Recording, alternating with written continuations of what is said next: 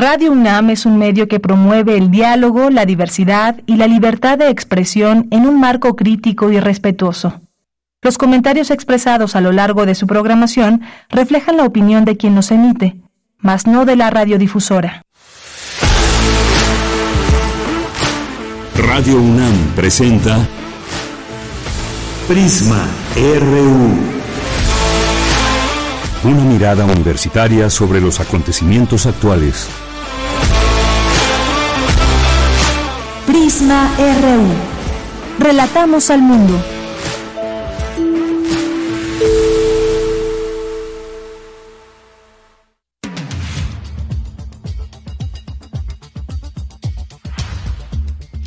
Buenas tardes y gracias por acompañarnos aquí en Prisma RU. Es la una de la tarde con cuatro minutos. Les saluda aquí en cabina de Yanira Morán a nombre de todo el equipo que hace posible este programa todos los días. Prisma RU en el 96.1 de FM de Radio UNAM. ¿Qué temas tenemos para hoy? Por supuesto, el análisis de lo que eh, fue la marcha en defensa de la democracia el día de ayer que pues llena ahí el zócalo capitalino un solo interlocutor o orador de este evento eh, y bueno, pues vamos a platicar de este tema y bueno, Lorenzo Córdoba fue quien encabezó esta marcha, este meeting. Vamos a platicar con el director del Programa Universitario de Estudios sobre Democracia, Justicia y Sociedad, justamente para hablar de estos temas, de, de lo que se pidió, lo que se pide en esta marcha, y es el doctor John Ackerman, con quien platicaremos el día de hoy.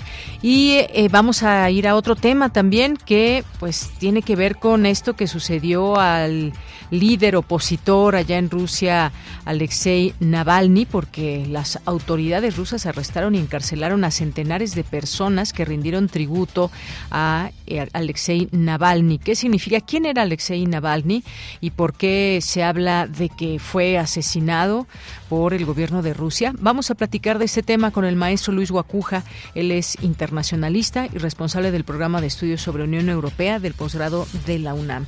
Vamos a platicar también más adelante con la licenciada María Antonieta González Martínez, jefa del Departamento de Servicio Social de la Escuela Nacional de Trabajo Social, porque pues hay una un apoyo, una colecta para Guerrero y les platicaremos bien a bien de qué se trata. En nuestra segunda hora vamos a platicarles de una convocatoria que hay desde la Dirección de Divulgación de las Humanidades. Habrá una convocatoria para becarios que, por cierto, ya está a punto de terminar. Queremos invitar a ustedes que nos están escuchando, así que pues no se pierdan esa entrevista para saber cómo pueden acceder a esta a esta convocatoria y a una beca. Vamos a tener hoy también las actividades de la Sala Julián Carrillo, hoy día lunes para que toda la semana disfruten de estas actividades que hay desde la sala Julián Carrillo. Vamos a tener hoy cartografía RU, cultura, información nacional, internacional, aquí en Prisma RU. Así que desde aquí, relatamos al mundo.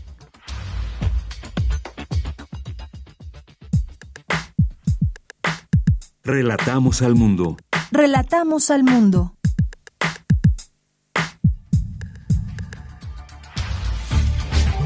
Bien, en resumen, en la información universitaria este lunes 19 de febrero, con la finalidad de contribuir al cuidado del agua a través de acciones individuales y colectivas, el Comité Asesor de Salud, Protección Civil y Manejo Ambiental de la UNAM emitió una serie de sugerencias generales para espacios universitarios, al igual que para entidades y dependencias. Celebra la UNAM 47 años del Instituto de Ciencias de la Atmósfera y Cambio Climático. Destacan la necesidad de fortalecer sus labores para los próximos 50 años. En el marco de su quincuagésimo aniversario, la Universidad Autónoma Metropolitana organiza el primer encuentro de redes de investigación. Investigadores discuten los efectos de la cannabis en las primeras etapas del desarrollo y su impacto en la plasticidad del cerebro. Especialistas hablan de la historia del Colegio Nacional y de las propuestas para ocupar distintos espacios hasta lograr asentarse en su actual sede en el centro de la Ciudad de México.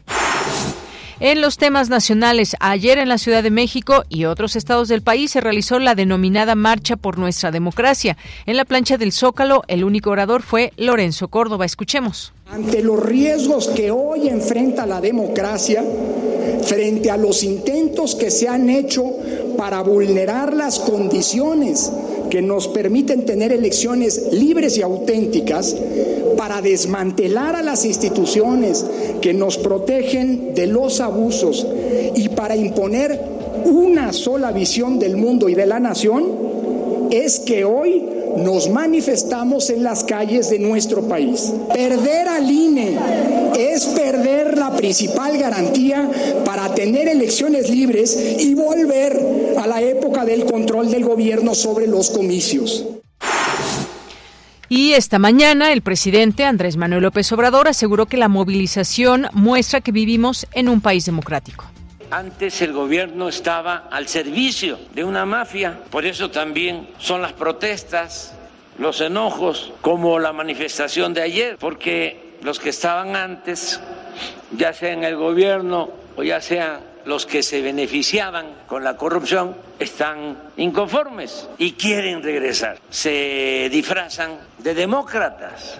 Cuando ellos eran los más tenaces violadores de los derechos del pueblo. La democracia que ellos defienden es la de el poder sin pueblo. Democracia es poder del pueblo, pero ellos quieren democracia sin pueblo, nada más para las minorías.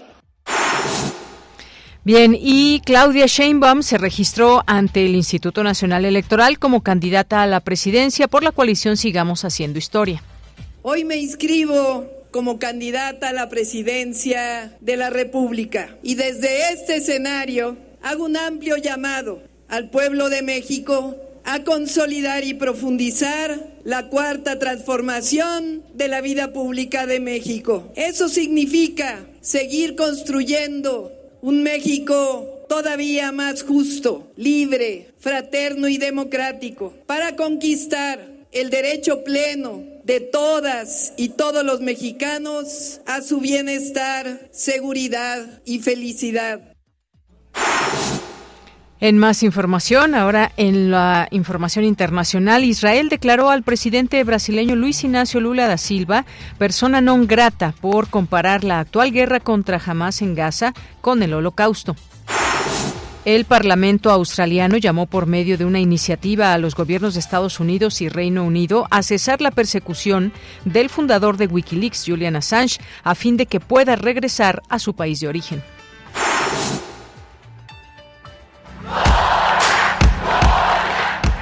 Campus RU.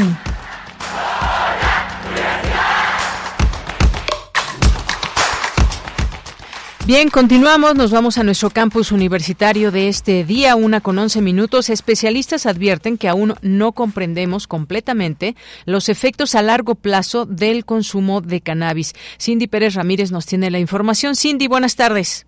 Deyanira, muy buenas tardes. Es un gusto saludarte a ti y a todo el auditorio de Prisma RU. Durante las reflexiones de los especialistas en torno al documental Cannabis, un desafío para la ciencia, dirigido por Christine Carrier, el doctor Daniel Osorio del Instituto de Fisiología Celular de la UNAM abordó los impactos del consumo de esta sustancia en las edades tempranas de las personas. En una etapa crucial que es para el desarrollo, que es precisamente la adolescencia o etapas tempranas, de, mientras que uno se convierte en adulto. Y la preocupación es importante debido a que es durante esta etapa del desarrollo que todavía se dan cambios en cuanto a la plasticidad, en cuanto al desarrollo. Sabemos que, eh, por ejemplo, en, México el consumo de cannabis o de otras drogas, pues desafortunadamente va en crecimiento. Y digo desafortunadamente no porque sea un prejuicio, sino porque me parece que todavía no conocemos cuál podría ser el impacto real que tiene el consumo en edades tempranas y cuál podría ser su efecto a largo plazo y que podría de alguna forma alterar precisamente el desarrollo adecuado de los individuos.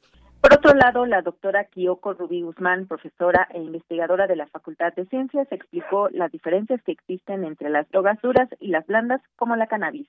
Estos trastornos de dependencia de sustancias se identifican por cierta sintomatología, eh, eh, esa, eh, ese efecto neurofisiológico de el deseo de consumirla, esas alteraciones eh, digamos, e, en la función general del cuerpo, que son mucho más marcadas cuando se dejan de consumir ciertas drogas que se consideran duras, cuyos efectos son eh, mucho más intensos. En cambio, es eh, drogas blandas, se pueden consumir en dosis variadas, ¿no? Eh, también están relacionadas con una menor generación de esta dependencia del deseo. Deyanira, ambos especialistas resaltaron la importancia de que las personas accedan a información precisa y completa sobre el consumo de cannabis para así poder tomar decisiones informadas y responsables en relación con su salud y bienestar. Este es mi reporte. Gracias, Cindy. Muy buenas tardes. Muy buenas tardes. Bien, un tema sin duda muy importante. De pronto, pues la información se vuelve se vuelve vital en este sentido para saber exactamente los efectos que puede haber a largo plazo en el consumo de cannabis y sobre todo también, pues la edad cómo puede influir en todo ello. Vamos ahora con mi compañera eh, Virginia Sánchez. Organiza la Universidad Autónoma Metropolitana el primer encuentro de redes de investigación. ¿Qué tal, Vicky? Buenas tardes. Hola, ¿qué tal, Bella? Buenas tardes a ti y al auditorio de Prisma RU. En el marco del 50 aniversario de la Universidad Autónoma Metropolitana, el próximo 28 de febrero se llevará a cabo el primer encuentro de redes de investigación para proponer soluciones innovadoras y señalar problemáticas de futuro que tienen incidencia en lo que será el devenir de nuestro país, de nuestra ciudad y de las diferentes regiones donde se encuentran las distintas unidades de la UAM.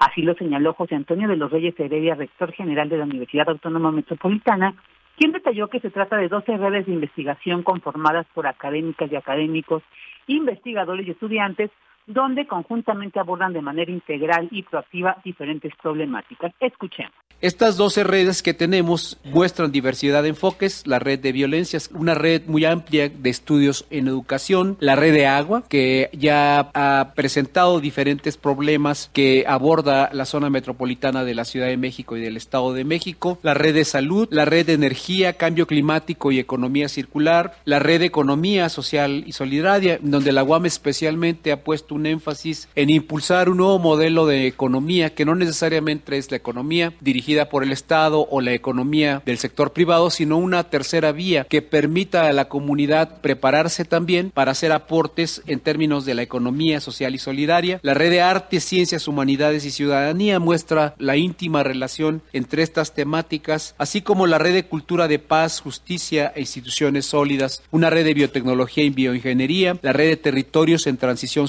la red de investigación e intervención educativa y otra que se refiere a redes complejas y comunicaciones. Por su parte, Rafael Vijalil Parra, director de apoyo a la investigación, destacó el objetivo central de lo que se abordará desde, esta desde estas dos, redes temáticas. Escuchemos. Entonces, lo que se intenta con la conformación de las redes es que todas las personas que trabajan sobre un mismo tema, con distintos puntos de vista, distintas habilidades, distintos conocimientos, distintos enfoques, puedan profundizar en el estudio de esos temas específicos. Y bueno, pues en este encuentro que se llevará a cabo en la Rectoría General de la UAM, participará también como invitado el Instituto Politécnico Nacional, quien cuenta también con 12 redes y a partir de las cuales compartirán su experiencia. Esta es la información. Gracias, Vicky. Muy buenas tardes. Buenas tardes. Bien, y ahora vamos con Dulce García. Celebra la UNAM 47 años del Instituto de Ciencias de la Atmósfera y Cambio Climático. Adelante, Dulce. Deyanira, muy buenas tardes a ti el auditorio de Prisma RU. El 8 de septiembre de 2021, el Pleno del Consejo Universitario aprobó por unanimidad la transformación del Centro de Ciencias de la Atmósfera creado en 1977 en Instituto de Ciencias de la Atmósfera y Cambio Climático. En sus inicios, el entonces Departamento de Teoría del Clima y Predicción contaba con dos líneas telefónicas privadas conectadas al servicio meteorológico, una de ellas dedicada a la recepción de imágenes por medio de equipo de facsímil y la segunda recibía información proveniente del Centro Meteorológico de Miami para la elaboración de cartas sinópticas diarias, tanto de superficie como de altura. Hoy, el Instituto de Ciencias de la Atmósfera y Cambio Climático de la UNAM ha logrado que la producción científica de temas ambientales en México sea una de las más citadas desde hace siete años en el mundo, posicionando a México en el segundo lugar de los países más citados en América. Al conmemorar el 47 aniversario del Instituto de Ciencias de la Atmósfera y Cambio Climático, su director, el doctor Jorge Zabalaida,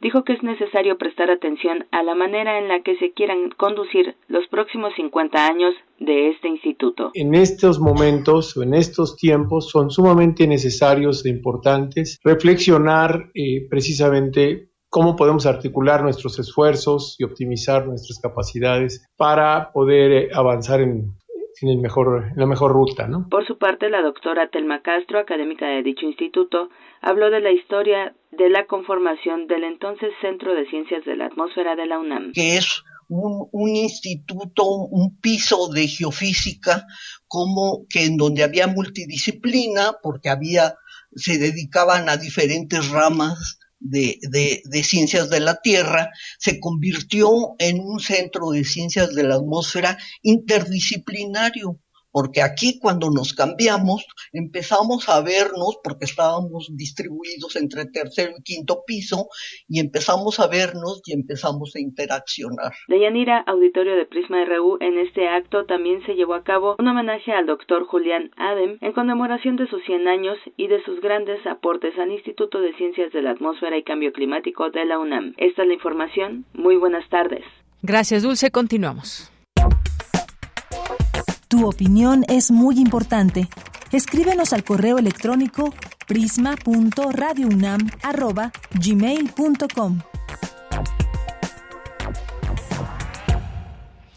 Vamos a continuar y vamos a vamos a platicar sobre la marcha de ayer. Importante mencionarlo, qué fue lo que se dijo ayer con un único orador, Lorenzo Córdoba, aquí en la Ciudad de México, muy numerosa, y en el Zócalo capitalino se concentraron. Hubo otros estados del país también donde se participó en esta denominada marcha por nuestra democracia y pues varias cosas que hay que dejar en claro, analizar eh, qué es lo que se dijo en este discurso qué es lo que responde también el presidente ante esta manifestación.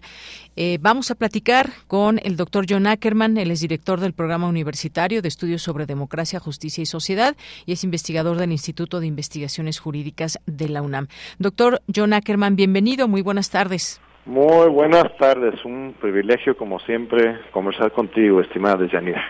Gracias, eh, doctor John Ackerman. Pues, eh, ¿qué te pareció esta marcha del día de ayer? Pues en varios sentidos, lo que dijo, por supuesto, Lorenzo Córdoba, ahí entre las personas, algo que, pues bueno, entre las, las cifras que se dan, quienes organizan dicen que se reunieron 700 mil personas en el Zócalo, sin embargo, el gobierno eh, dice que fueron 90 mil personas ahí reunidas entre la guerra de cifras y pues algunas declaraciones. ¿Qué debemos de tomar en cuenta de este de esta participación que también hubo de ciudadanos el día de ayer, doctor? Pues está calentando el, el escenario político, bueno, la campaña oficial ya para la presidencia de la República empieza el 1 de marzo. Eh, esta es una eh, pre-campaña, bueno, una acción política muy clara que está eh, empujando un punto de vista sobre la democracia en el país. Este no me parece creíble que esto sea una movilización de este ciudadanos este autónomos de la sociedad civil que no estén tomando partido a favor o en contra de alguna candidata me parece clara legítimamente eh, este una protesta este en contra del observador en contra de Morena en contra de la cuarta transformación en que la gran mayoría de los que estuvieron ahí pues apoyan a, a, a este Galvez y a la coalición del PRI PAN PRD quizás CNC en contra de Morena me parece esto perfectamente legítimo. Qué bueno que la política no se restrinja a exclusivamente las candidaturas de individuos con nombres apellidos y con respecto a las urnas. Esta fue una manifestación política, una manifestación en las calles a favor de una causa y en contra de otra. Lo que sí me parece problemática es que pues Lorenzo Córdoba, pues colega nuestro aquí de, de, la UNAM, respetado del Instituto de Investigaciones Jurídicas, que trabajó en el, en el INE muchos años, pero no me parece que sea este, pues totalmente transparente, que él diga que su punto de vista es pues apartidista, que él no está a favor de uno u otro, que la gente que estuvieron ahí es un acto político en contra de la 4T, en contra del observador. Y lo que sí me parece importante es que deberíamos más bien enfocarnos en temas muy específicos, en lugar de estar eh, hablando en general de la democracia, obviamente hay que defender la democracia, pero, pero habría que ser muy específico. Eh, por ejemplo, el tema de la elección directa de ministros de la Corte, de eh, consejeros electorales y de magistrados del Tribunal Electoral. Ese es el punto, por ejemplo, en que más énfasis puso Lorenzo Córdoba en su discurso de ayer. Es un punto de vista mm, discutible. Otro colega de jurídicas, este Jaime Cárdenas defiende con todo esta idea de la democracia electoral para los ministros de la Corte, pero otros pues están en contra. Hay que debatir sus méritos y no solamente estar en favor o en contra, sino ver cómo, por ejemplo, podríamos organizar un proceso de elecciones para jueces o consejeros o magistrados para que no sean este, cooptadas por este, un partido o un interés, porque lo que denuncia Lorenzo, lo que denuncia mucha gente es que esto es una forma de someter los órganos autónomos a un interés partidista. Pues no necesariamente, vamos a ver los detalles, vamos a hablar de las políticas públicas. Esto es el problema, ellos son digo, los que asistieron este domingo, acusan al observador de estar polarizando el país, cuando en realidad pues ellos están haciendo eso justamente al plantear una decisión entre eh, de la ciudadanía a favor o en contra de todo lo que representa el observador, no están permitiendo matices. Y eso es lo que creo que tendremos que hacer desde la universidad, eh, este, desde esta comunidad tan plural, es hablar de propuestas concretas y a ver cuáles son los argumentos a favor y en contra.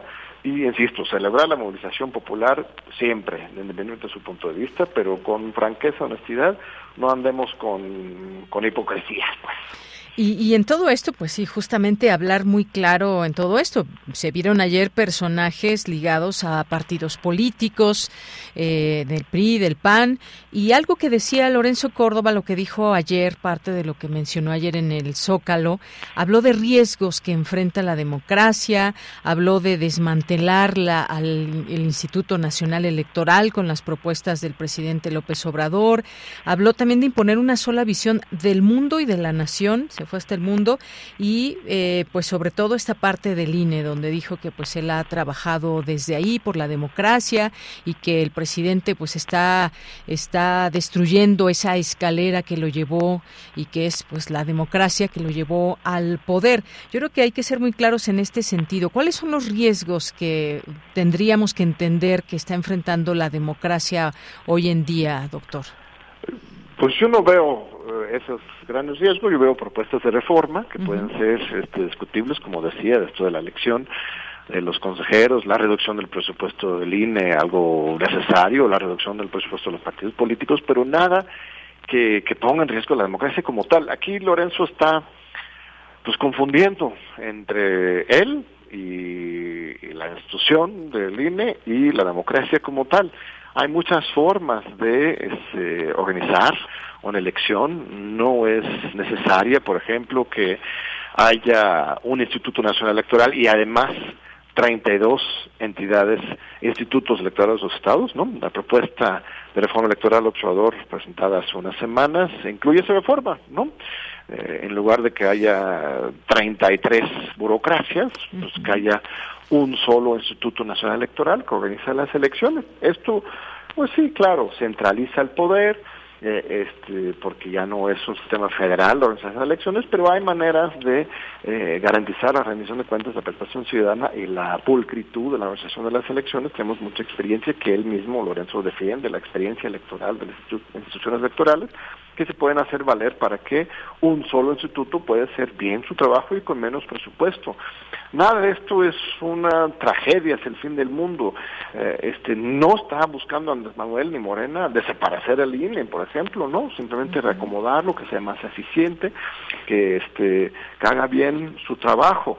Eh, este, hay nuevos consejeros, por ejemplo, la consejera presidenta Guadalupe Tade, que tiene otra orientación un poco más institucional, más este neutral que lo que tenía en su momento Lorenzo Córdoba, que él y Ciro Morayama utilizaron el Instituto Nacional Electoral para sus proyectos políticos este, propios, ¿no?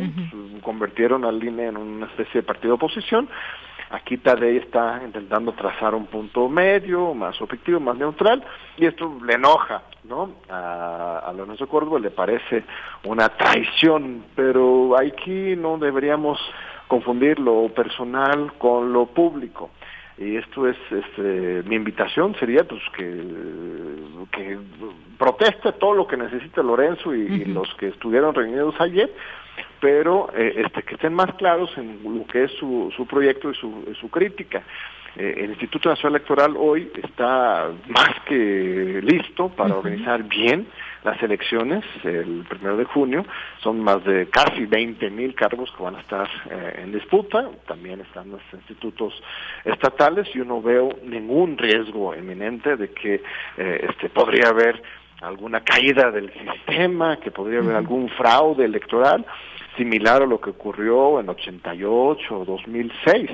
este, más bien, eh, esos fraudes quedaron en el pasado. Eh, en 2018, Lorenzo Córdoba era consejero del Instituto Nacional Electoral y se hizo la vista gorda con, con respecto a, por ejemplo, el financiamiento eh, rebase topes de campaña este, terribles por la campaña de Enrique Peña Nieto, que rebasó 10 hasta 20 veces más de los topes de campaña, hecho un estudio de la Comisión Especial eh, este, sobre Monex, las tarjetas Monex, eh, llegó a esta conclusión, y en que incluso investigaciones periodísticas de Carmen Aristegui y otros demostraron que pues una gran parte, parte de este dinero que llegó de última hora a la campaña de Peña Nieto, pues este, tenía muy probablemente relaciones con operadores financieros del cártel de Sinaloa, del narco este, García Luna está en la cárcel eh, este, hoy, el gran policía de, eh, bueno, supuesto gran policía de, Felipe Calderón por sus complicidades con el narco. Y ahora, de repente, este, acusar de la nada, con base a testimonios bastante dudosos, a Andrés Manuel de ser un narcopresidente, que haya riesgo de narcoelecciones, pues es no saber dónde dónde se ubica la historia. En realidad, este, si hay una preocupación real, habría que tomar medidas concretas para evitar la infiltración del narco en las elecciones, en los partidos políticos. Yo soy de los primeros que critican luego los procesos internos de Morena, por ejemplo, se debería democratizar, no deberían permitir que llegaran tantos este, chapulines, personas del viejo régimen, deberían mantener su pulcritud, su limpieza y su independencia morena pero eh, este, tenemos que reconocer también los avances muy importantes. Ya no tenemos un régimen que se dedica a pues a eso, a robar elecciones y dinero, sino que es un proceso de democracia en construcción, no hemos llegado al final, la misma cuarta transformación va iniciando apenas, pues hay que tomar medidas, pero eh, este, sin estas estridencias, estas exageraciones, y insisto, la palabra hipocresías, porque cuando Lorenzo Córdoba estaba en la, responsabilidad durante 14 años, él estuvo ahí de consejero, luego consejero presidente, este, no tomó medidas para eh, este, realmente alejar el narco, alejar eh, la manipulación mediática, alejar el dinero privado de las campañas. Él permitió muchas, muchas irregularidades y se erigió como un opositor al observador. Entonces, este, pues demos chance a los nuevos consejeros electorales, eh, debatamos las propuestas de Andrés Manuel Observador en materia de reforma de las instituciones electorales, reforma eh, este, política. Por ejemplo, hay una propuesta ahí de Andrés Manuel con lo cual no estoy de acuerdo. Él propone eliminar los diputados plurinominales. Ahora tenemos 500 diputados plurinominales y también los, los senadores plurinominales. Eh, tenemos hoy 500 diputados federales y él quiere eliminar 200 de ellos para que sean solamente los diputados de distrito en 300 distritos del país. A mí me parece que perderíamos más pluralidad en esta materia porque ya no podrían entrar los partidos chicos que, que tienen igual representación en muchos distritos de 10, 20%, pero que no tienen suficiente para ganar un distrito. Me parece que la, la democracia se fortalece con los diputados plurinominales, pero No por eso voy a decir que es un autoritario déspota porque lo está proponiendo, sino simplemente debatir el tipo de democracia que queremos, ese tipo de discusión de altura que este, nos merecemos. Así es. Y bueno, pues como bien decías al inicio, se, eh, doctor John Ackerman, se calienta el ambiente político poco a poco. Y, sí, nos queda esta situación con Lorenzo Córdoba en su momento cuando estaba ahí al frente del INE, que siempre pues se, eh, se defendía como ser una persona muy neutra eh, estaba a la cabeza del INE, pero hoy lo vemos del lado de la oposición. Y, parecería que esta, esta marcha pues sí apoya a una candidatura, que sí arropa a Xochitl Galvez, ella misma pues bueno respondió a todo esto de esta marcha, pues le, pareció muy bueno este ejercicio. Y, por supuesto que es bueno defender la democracia sin duda alguna, pero sí tuvo un tono, digamos, esta, esta marcha en contra del presidente, hay que decir las cosas claras y vinieron después las respuestas también, doctor, en tanto que Claudia Sheinbaum pues se inscribió como candidata a la presidencia de la República por esta, eh, estos partidos de Morena y de eh, el Partido Verde y el Partido del Trabajo y dijo que pues acusó de falsedad e hipocresía de quienes hablan o marchan por la democracia. ¿Qué te pareció también pues el mismo día esta respuesta que da ya la candidata Claudia Sheinbaum? Sí, pues ella tiene una larga trayectoria justo luchando en contra de los, los fraudes electorales. Eh, recuerdo su papel en 2006, muy importante como vocera, como coordinadora de los esfuerzos de López Obrador eh, de movilización en contra del fraude electoral de 2006. ¿No? Este, una experiencia muy directa con un instituto federal electoral, todavía IFE, este, parcial, que cargaba los dados a favor de un lado y que no contaba bien los votos. Eso sí puso en riesgo la democracia de México. Este, tuvimos que salir a las calles durante pues muchos fines de semana, me acuerdo, yo iba todos los sábados, digo que nos convocaban los diferentes actores para protestar, exigir el voto por voto, este, la casilla por casilla, luego un campamento, incluso. El Tribunal Electoral, pues no nos hizo caso, solamente hicieron un recuento en un 13% de las este, las urnas electorales, paquetes electorales, si no me recuerdo, y dejaron los otros 87% este, en el vacío, en la incertidumbre, en una elección en que Calderón supuestamente había ganado por solo 0.5% de la votación. Tenemos que recordar estos hechos, ya mencioné lo de 2018 con las tarjetas Monex, con la, el financiamiento irregular y, irregular y excesivo a la campaña de, Peña Nieto, ¿no? 2012, perdón, estoy...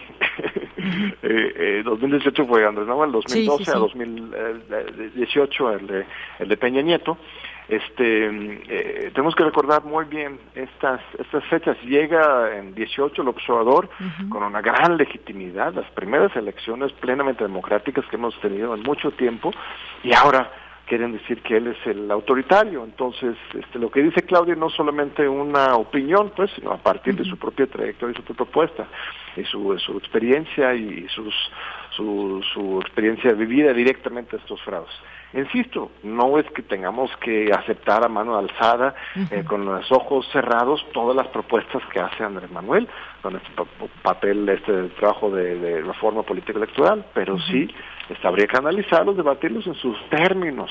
Eh, este, estamos avanzando en materia democrática, no nos estamos retrocediendo. Esto es una una, una exageración, para decirlo menos, de, de los que pues sienten que ya eh, su INE, su IFE, su manera de entender la democracia se les fue, que siempre fue una, una visión muy elitista, muy excluyente en la democracia, y ahora ya estamos eh, frente a una democracia más participativa, más eh, este, popular, ¿no? Que les, les asusta y les preocupa y están en su derecho, pero que digan las cosas como son. Y que justo es lo que también, pues parte de lo que responde el presidente, eh, doctor John Ackerman, eh, que esta, llama, esta llamada Marcha por la Democracia que se realizó ayer, ahora se disfrazan los demócratas cuando ellos eran los que, los más tenaces violadores de los derechos del pueblo, es lo que dijo López Obrador como, pues como referencia a la marcha del día de ayer. Sí, yo recuerdo visitando presos políticos en todo el país, en Oaxaca, en Guerrero, en Jalisco en los años 2012, 2018 con Peña Nieto, desde antes con Calderón, cómo reprimía a, las movilizaciones. Ahora ya estamos en un momento pues diferente. Eh, insisto, apenas con los primeros pasos, no, no, no, no se acaba la historia aquí, apenas se está iniciando, pero, pero en materia democrática estamos avanzando. Y hay que abrazar ese momento, votar a conciencia de manera libre eh, pero saber distinguir muy claramente entre los intereses personales, entre la visión de una democracia elitista este, y otra visión que se está impulsando que no es antidemocrática, sino que es otra forma de entender la democracia, más desde la población, con la revocación de mandato, este, con uh, la participación de candidatos del pueblo, eh, eh, que no, no sean exclusivamente pactados de arriba.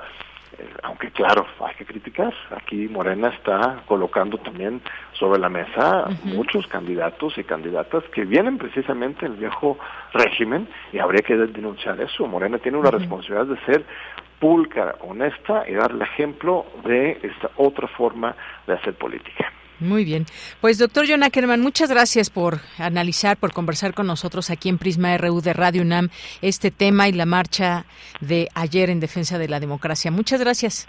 Gracias a ti, querido Isanía. Un abrazo fuertísimo y todo lo mejor al muy amable y generoso público de nuestra Radio UNAM. Un abrazo. Hasta luego, doctor John Ackerman, director del Programa Universitario de Estudios sobre Democracia, Justicia y Sociedad, investigador del Instituto de Investigaciones Jurídicas de la UNAM. Continuamos. Tu opinión es muy importante. Escríbenos al correo electrónico prisma.radiounam@gmail.com. Bye. Bien, ¿y quién era el opositor ruso Alexei Navalny? ¿Qué hizo y por qué hoy muchas voces dicen que fue este un asesinato que Putin además tendrá, el presidente ruso Vladimir Putin tendrá que rendir cuentas por la muerte de Navalny y también pues eh, qué papel en todo caso ha jugado el Kremlin que dice que continúa investigación sobre la, sobre la muerte de Navalny y además ha negado entregar el cadáver a la familia familia. Hablemos de este tema con el maestro Luis Guacuja, él es internacionalista y responsable del programa de estudios sobre la Unión Europea del posgrado de la UNAM. ¿Qué tal, maestro Luis? Muy buenas tardes, bienvenido. ¿Qué tal, Deyanira? Un saludo a ti y a tu auditorio. Gracias, eh, maestro. Pues, eh, ¿qué eh, opinión le merece todo esto que está sucediendo en torno a la muerte, a algunos o muchos que han protestado también en las calles de como asesinato de Navalny?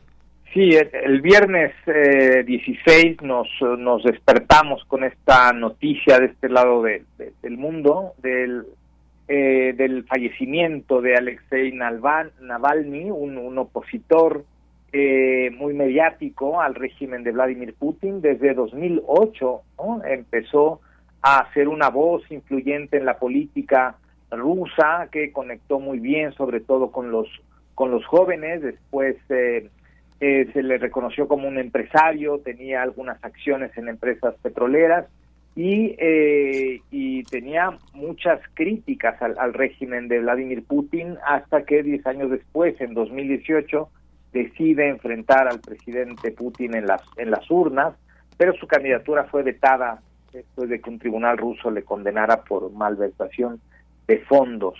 Dos años más tarde, el régimen del, del Kremlin eh, pues intentó intentó matarlo envenenándolo con un agente nervioso y logró atenderse y recuperarse en Alemania y como un dato curioso regresa él, él a Moscú en 2021 ¿no? de manera eh, pues un tanto temeraria porque por supuesto que fue otra vez arrestado para, porque se le consideró siempre alguien que desafiaba al régimen de Vladimir Putin y esta es la, la historia, digamos, de este, de este personaje, un opositor, un, su fallecimiento se da eh, pues cuando estamos en las vísperas también de las elecciones en, en Rusia, en, en marzo de, de este año, entonces es una, es una noticia que conmocionó a, todo el mundo y que despertó también reacciones en distintas partes del planeta. Efectivamente, y pues bueno, ahora los ministros de Relaciones Exteriores de la Unión Europea que se han reunido en Bruselas eh, incorporaron este lunes como invitada a Yulia Navalnaya, la viuda del opositor ruso Alexei Navalny, muerto recientemente en una prisión rusa del Ártico, como sabemos, y bueno, piden rendir cuentas a Putin por esta muerte. Además, encima de todo, pues lo que mencionaba hace un momento, no se ha entregado hasta donde sabemos el, el cadáver y bueno, pues esta es una postura importante también hacia Vladimir Putin y lo que han denominado como su régimen, que tendrán que rendir cuentas por la muerte de Alexei Navalny, es lo que se ha asegurado en esta reunión. Así es, bueno, eh, es que además la noticia se da en un contexto de, de tensiones, particularmente en, en, en Europa, ¿no? justo coincide con la conferencia de seguridad en, en Múnich que se lleva a cabo cada, cada año y coincide con, eh, con también la carrera electoral rumbo a la Casa Blanca, un Donald Trump que ha amenazado otra vez a la OTAN eh, y que, bueno, pues ha dicho casi que dejará la vía libre a Rusia eh, con respecto a Ucrania, digamos, palabras que han incomodado muchísimo no solo al, al, al lado demócrata en los Estados Unidos, sino también pues mantiene a Europa otra vez en, vilo en esta situación donde pues finalmente eh, Europa es la que está cerca del, del conflicto, ¿no? Eh, el régimen de Putin ha dicho que va a investigar, ¿no? que está investigando, ¿no? Esto, digamos, eh, explicaría el por qué no entregan el cuerpo todavía. No se sabe aún la causa de la muerte, hay sospechas, ¿no? Eh, razonadas, pero no hay una conclusión todavía eh, y pero ya hay quien se ha apresurado a, eh, a señalar a Vladimir Putin como el autor intelectual de la muerte del líder opositor y que recordemos pues no no es un caso aislado ha habido a lo largo del régimen de, de Vladimir Putin distintas personas que han fallecido de manera muy sospechosa algunos periodistas como Ana Politkovskaya por ejemplo en, en 2006 eh, el abogado Stanislav Markelov eh, y una eh, periodista también, Anastasia eh, Baburova, que fueron asesinados en 2009, en fin, en circunstancias sospechosas, opositores, periodistas, eh, políticos, y bueno, pues esta acusación se cierne ahora sobre el gobierno de, de Vladimir Putin, insisto, en un, en un momento de tensiones importantes con Occidente, lo cual pues acentúa más digamos, el, los ánimos de confrontación del régimen ruso con la OTAN y con Occidente en general respecto al tema de Ucrania, que justo en unos días cumplirá dos años de la invasión. Dos años ya. Y, efectivamente hablamos de temas que están ligados obviamente a derechos humanos, a la libertad de expresión. Alexei Navalny eh, pues era un opositor muy destacado eh, del Kremlin y se había vuelto muy popular por estas denuncias de supuestos casos de corrupción bajo el gobierno de Vladimir Putin. Hay que recordar que también pues fue víctima de envenenamiento, pero pues eh, afortunadamente salvó la vida.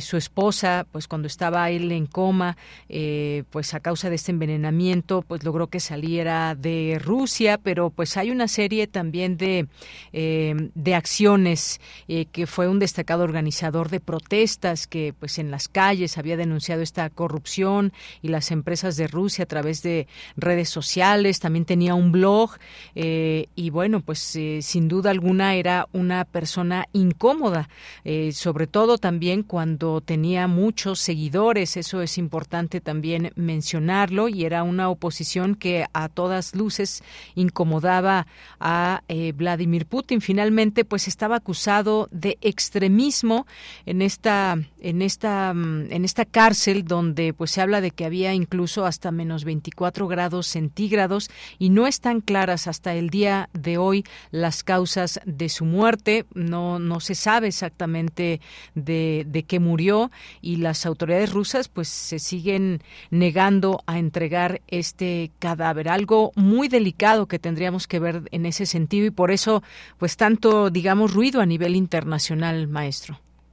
Sí, así es, ¿no? Y aunque, insisto, son de momento pues especulaciones, ¿no? Porque habría que preguntarnos a quién le conviene, a quién le conviene la muerte de, de Navalny, ¿no? ¿Realmente le conviene a Putin o, a quién? Bueno, porque pues claro, era un claro opositor, hay algunos otros opositores que saben que no, no ganarán la elección, pero eh, pero Navalny eh, pues es un personaje muy representativo muy singular con esta conexión eh, especial con con la juventud en fin eh, y, y, bueno pues justo hace un par de años hubo un documental que se filmó teniendo a, a, Navalny como como protagonista y donde él pues ya advertía no mi mensaje es si me matan es muy simple no rendirse, ¿no? Sabía de la vulnerabilidad de estar en una cárcel en estas condiciones y, y, bueno, pues habrá que esperar qué es lo que concluye el Kremlin sobre la muerte de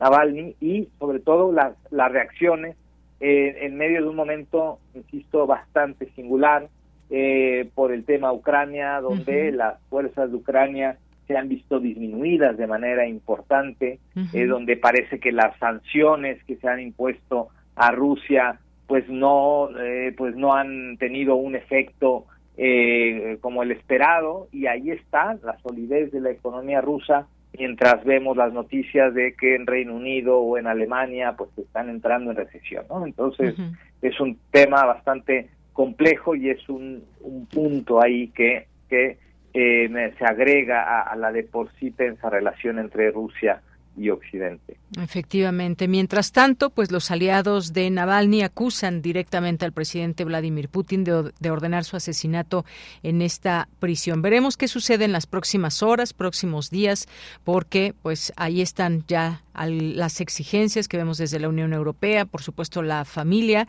y lo que responde el gobierno de Vladimir Putin. Pues maestro eh, Luis Guacuja, muchísimas gracias por permitirnos esta conversación. Con mucho gusto, como siempre, Deyanira. Hasta luego. Muy buenas tardes. Maestro Luis Guacuja, internacionalista y responsable del programa de estudios sobre la Unión Europea del posgrado de la UNAM. Continuamos. Queremos escuchar tu voz. Síguenos en nuestras redes sociales. En Facebook como Prisma RU y en Twitter como arroba PrismaRU.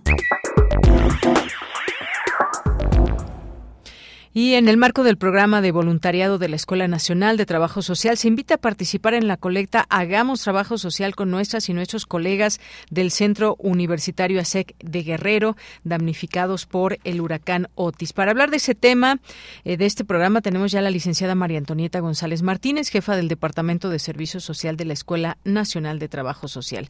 Eh, muy buenas tardes, licenciada María Antonieta. Bienvenida. Muchas gracias, doña Mira. Buenas tardes. Gracias por el espacio a usted por platicarnos y dejarnos esta invitación a participar en esta colecta. Cuéntenos, por favor. Así es, Deyanira, es una atenta invitación a toda la comunidad universitaria. A nombre de la maestra Carmen Casarrate, directora de nuestra escuela, hacemos llegar esta atenta invitación para que el día miércoles 21 de febrero puedan unirse con nosotros en esta labor de voluntariado en favor de los jóvenes del Centro Universitario Grupo ASEC jóvenes estudiantes de la licenciatura en trabajo social, quienes, pues bueno, resultaron damnificados por eh, el huracán Otis, este desastre, pues que aún, eh, desastre natural que aún eh, están sus estragos al día de hoy. Los jóvenes no tienen las condiciones para estudiar, para continuar pues con sus trabajos, ¿no? Nos cuenta la, la directora de la escuela que y casi en las rodillas están escribiendo, no hay computadoras, la ropa pues no, no tienen, eh, los centros comerciales no abren todavía en los alrededores y como parte de eh, la Red Nacional de Instituciones de Educación Superior en Trabajo Social, pues bueno, se acercan a la escuela, la escuela preside la Red Nacional y nos pidieron este apoyo. De manera pues que nos organizamos para que este 21 de febrero vamos a hacer una colecta de artículos de limpieza, de jabón, escobas, estropajos, colecta de ropa, de vestir adecuada obviamente para el clima, ropa de, para persona y para de cama, en buen estado obviamente, y artículos de cuidado personal como shampoo, toallas, este, húmedas, toallitas sanitarias, shampoo, etcétera. Eh, es un evento que empezamos a las 11 de la social con eh, unos patrocinadores que se han unido también a nuestra labor, que son el grupo Jimbook de los cuadernos y Cute. eh, traen dinámicas para las y los jóvenes y la comunidad universitaria en general. Y pues después tenemos como invitada a Ana Julia Yeye, también una comediante que nos va a visitar aquí en la ENS y hará su, eh, su presentación en el marco de este programa. Esperamos reunir artículos y también formar un tapete de monedas de 10 pesos y con lo que se recolecte compraremos más artículos. Invitaremos a las y los jóvenes estudiantes a que nos acompañen a entregar directamente lo que se recolecte y lo que podamos comprar el próximo 19 de marzo. Vamos a hacer una rifa al cierre de este evento para aquellos que resulten agraciados y agraciadas para que nos puedan acompañar a entregar los productos directamente con las personas damnificadas. Muy bien, pues recuerden, 21 de febrero, ahí en la explanada de la Escuela Nacional de Trabajo Social, de 11 de la mañana a 18 horas, ya con todo esto que nos ha platicado la licenciada María Antonieta González Martínez, y que bueno, entre los artículos que, eh, o la recepción de donativos en especie, ¿qué puede ser para que nuestro público que nos está escuchando, pues pueda llevar a cabo estas donaciones?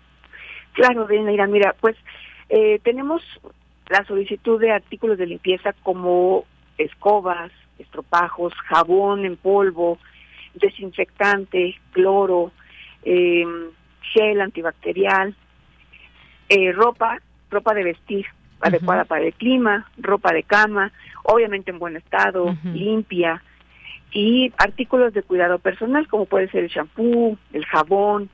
Ya tenemos aquí en la escuela eh, alimentos, eso en un primer momento, que fue lo que se, se requirió, pues sí hicimos una colecta y tenemos ya esa parte. Pero pues la, la ayuda se requiere ahora en ese sentido, en cuestiones de limpieza principalmente y ropa. Muy bien, bueno, pues dejamos la invitación también, licenciada, ahí en nuestras redes sociales para compartirla con nuestro público, además de lo que nos acaba de decir. 21 de febrero, explanada de la Escuela Nacional de Trabajo Social, de 11 a 18 horas, recordarles, y ahí abierta esa posibilidad de ayudar a quien lo necesita. Pues le agradezco mucho esta información, esta invitación a participar en esta colecta. Muchas gracias. Al contrario, gracias, esperamos apoyo. Hasta luego, claro que sí, muy buenas tardes. Muchas gracias. Eh, fue la licenciada María Antonieta González Martínez, jefa del Departamento de Servicio Social de la Escuela Nacional de Trabajo Social. Continuamos.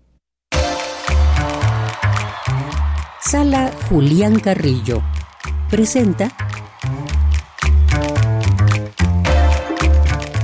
Bueno, ya está aquí con nosotros Montserrat Muñoz, como todos los lunes. ¿Qué nos tienes, Monse? Primero, un abrazo sonoro para ti, de Yanira, para el equipo de Prisma RU, para todas y todos quienes escuchan Radio Universidad 96.1. Hoy tenemos avisos importantes y flechazos culturales. Me voy rápido con la cartelera para que se antojen, anoten en su celular, vean el Facebook Sala Julián Carrillo con toda la información, ahí están los carteles. Hoy tenemos función a las 8 de una obra potente teatral sobre la violencia en el Estado de México ejercida hacia las mujeres. Muy pertinente de ver, por favor, los esperamos aquí con Los Lamentos al Viento a las 8 de la noche en nuestro teatro en la Sala Julián Carrillo. Mañana martes tenemos un desfile de comedia, de stand-up, rutinas de nuestro público en general, quienes se inscribieron y también les vamos a compartir que estamos ya promoviendo un curso que es intensivo de stand-up comedy a través de Jorge Richards y de nuevo pues la información en Facebook, pero pues mañana martes vengan a las 8 a reír y a disfrutar de estas tragicomedias personales. El miércoles tenemos Cineclub a las 6 con Disaster Artist, a las 6 eh, pues nuestro cineclub así ya recurrente, es el director James Franco, que lo queremos mucho, bueno yo sí lo quiero mucho. Entonces vengan por favor al Cineclub a las 6 el miércoles, los jueves tenemos conciertos de música académica, Lágrimas y Lamentos, una obra operística aquí a las 8, entrada libre, y este viernes de Intersecciones, primer aviso, tenemos un concierto, entrada libre con Proof, que es un excelente rapero, eh, escritor, poeta y además viene a deleitarnos aquí con música a través de Traficante de Almas, que es su beatmaker. Él es muy famoso, así que lancemos esta convocatoria al aire. Les pedimos que escucharan Radio UNAM y lo prometido es deuda. Así que les vamos a compartir el correo para el cual ustedes pueden escribir para su registro individual y el correo es servicios culturales ru@gmail.com. Servicios culturales prisma.ru@gmail.com. El cupo es limitado y el registro es individual. Por ahí nos escriben en este correo y les entraremos pues les entregaremos la información, los pormenores y pues el detalle de la cita que tenemos este viernes, porque no va a ser así entrada libre, sino que con este registro. Así que ahí estén pendientes de las redes sociales del Facebook también. Y como sorpresa en esta sección tenemos a un excelente maestro que es mi maestro, tu maestro, él es Sergio Red y viene a compartir aquí con la audiencia la invitación a su próximo curso de oratoria. Hola Sergio. Sergio. mi queridísima Deyanira, es un honor, un deleite escucharlas y efectivamente estas magníficas locutoras han tomado ya el curso de oratoria y dominio de la voz que impartimos en Radio UNAM. Porque yo les quiero decir a todos los que nos están escuchando, ¿en dónde estás ahora? ¿Dónde estuviste ayer y dónde quieres estar mañana? Todo depende de las palabras, en cómo te expresas. Está inmiscuido tu destino, porque todo lo que le pides al jefe, a la pareja, a la familia, a Dios mismo tiene que ver con cómo lo pides. En el pedir está el dar. Y justamente las técnicas que utilizamos, llevamos constatando en más de 10 años que funcionan. No solamente te vamos a enseñar a lograr lidiar con eso que llamamos el pánico escénico, que a todos nos ha dado y que a todos nos impone. Eso, en la primera sesión, quedas curado de ello. Son cinco sesiones a partir del 16 de marzo, sábado 16 de marzo, en tres horarios. Tenemos modalidad presencial de 10 a 12 y de 4 a 6 y modalidad online de 1 a 3 de la tarde. Así que si un día no puedes ir presencialmente, te puedes apuntar al online también y viceversa. Lo importante es que tomes el curso y que te inscribas ya porque tenemos gente que se tarda años en obtener su lugar debido al éxito de la técnica que manejamos. Yo te recomiendo que mandes un correo ya a cursosrunam@gmail o contactes con Radio UNAM y preguntes porque ya vamos a empezar. Dime cómo hablas y te diré quién eres. ¡Ey!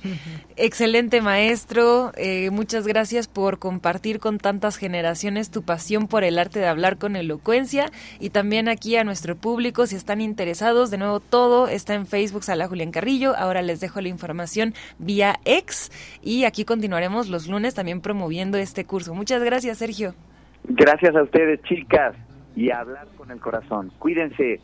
Un abrazo, Sergio. Y es que sí, ¿cómo olvidar un curso que te va a ayudar de aquí en adelante en tu vida cotidiana, en el trabajo? Te enfrentas a ti mismo, a tus miedos, pero lo superas. Con Sergio lo superas. Con Sergio está garantizado. Además es una atención especializada y además todos tenemos la necesidad de transmitir algo, ya sea que sean jefes de su edificio en la junta vecinal, de que les toque dar el discurso de los 15 años, de que a lo mejor ya se ponen al calor de las copas ahí queriendo declamarle algo a alguien. Para eso y más sirve la oratoria, así que por favor acérquense a nuestros cursos y por supuesto pues aquí nos encontraremos el otro lunes con más información. Aguas que este empieza en marzo, entonces todavía tienen pocos días, pocos días. Ya estamos a punto de iniciar marzo, bueno, todavía faltan algunos días, pero pónganse pilas para este curso. Gracias, Monse. Gracias a ustedes. Recuerden también que la dinámica del viernes es acceso vía correo, entonces aquí esperamos sus correos a partir de ya.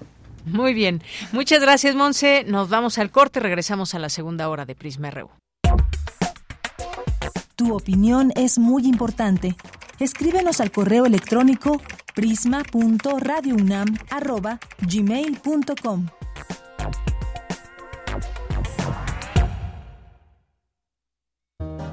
Oye, Beto, dicen los del Canal 19 que los del Partido Violeta quieren cortar medio bosque de la ciudad. No creas mentiras. Si yo vi en las noticias del 8 que es bueno que corten los árboles porque hay chaneques viviendo ahí. Además, en las redes sociales vi enojados a los del partido beige y ves que dicen en la tele que esos son los enemigos del pueblo. Yo creo que es bueno. Además, ni es la mitad. Ahí dijeron que son nada más tres quintos. No, hombre, ¿cómo te dejas manipular, Beto? Revisa a quién le conviene que te creas las noticias sin consultar. Consulta lo que veas y compara la información. Ay, Beto, échale coco.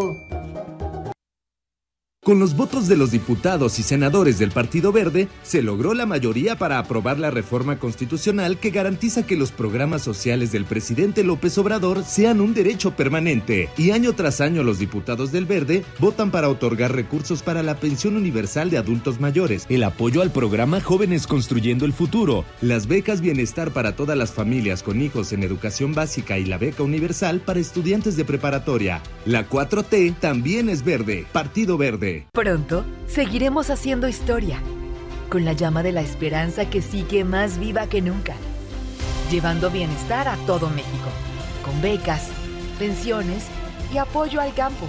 Seguiremos haciendo historia, con la construcción del segundo piso de la transformación, para seguir garantizando derechos y continuar con el cambio verdadero. Esta transformación le da poder al pueblo, porque en Morena, el pueblo manda. Morena la esperanza de México. Nos preocupamos por aprender y aprendemos para hacer. Habitare. Generemos conciencia y acción sobre nuestra inaplazable agenda ambiental. Lunes a las 16.05 horas por el 96.1 de FM. Radio UNAM. Experiencia sonora.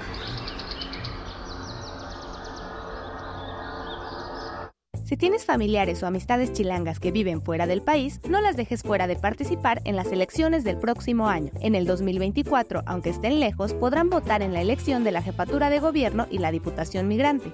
Solo deben inscribirse en la lista nominal de residentes en el extranjero para obtener su credencial para votar. Todo es por internet, sin filas y gratis entrando a www.votoextranjero.ine.mx. Las elecciones son nuestras y de quienes viven fuera. Delate, Instituto Electoral Ciudad de México. ¿Sabías que el INE actualizó los distritos electorales? Con ello se busca dotar de mayor equidad en la elección de las 300 diputaciones de mayoría relativa que forman parte del Congreso de la Unión. Ahora nos corresponde revisar nuestro nuevo distrito electoral en INE.mx. Así podremos identificar las candidaturas a Diputación Federal por las que podremos votar. Mi INE garantiza una mayor equidad en la elección del Congreso. En estas elecciones, con mi INE participo. INE. Queremos escuchar tu voz. Síguenos en nuestras redes sociales. En Facebook como Prisma RU y en Twitter como arroba PrismaRU.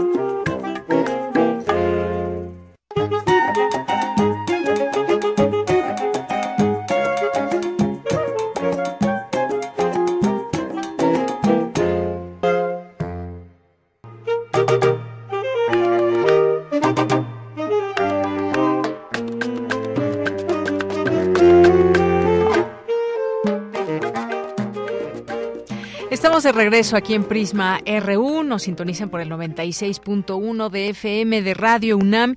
Y esto que estábamos escuchando es una muestra de lo que toca este cuarteto de saxofones de México, de nombre Mangüe, esta agrupación. Y estos, este disco que nos trajeron además amablemente nuestros amigos de la Universidad Veracruzana, grabado en los estudios eh, GLM en Jalapa, Veracruz. Ya les iremos mostrando un poco de esta música música, de saxofones y de otras, de otros instrumentos también que se hace desde allá, esta música desde Veracruz. Así que escuchemos un poco más esta muestra del Cuarteto de Saxofones de México, Mangue.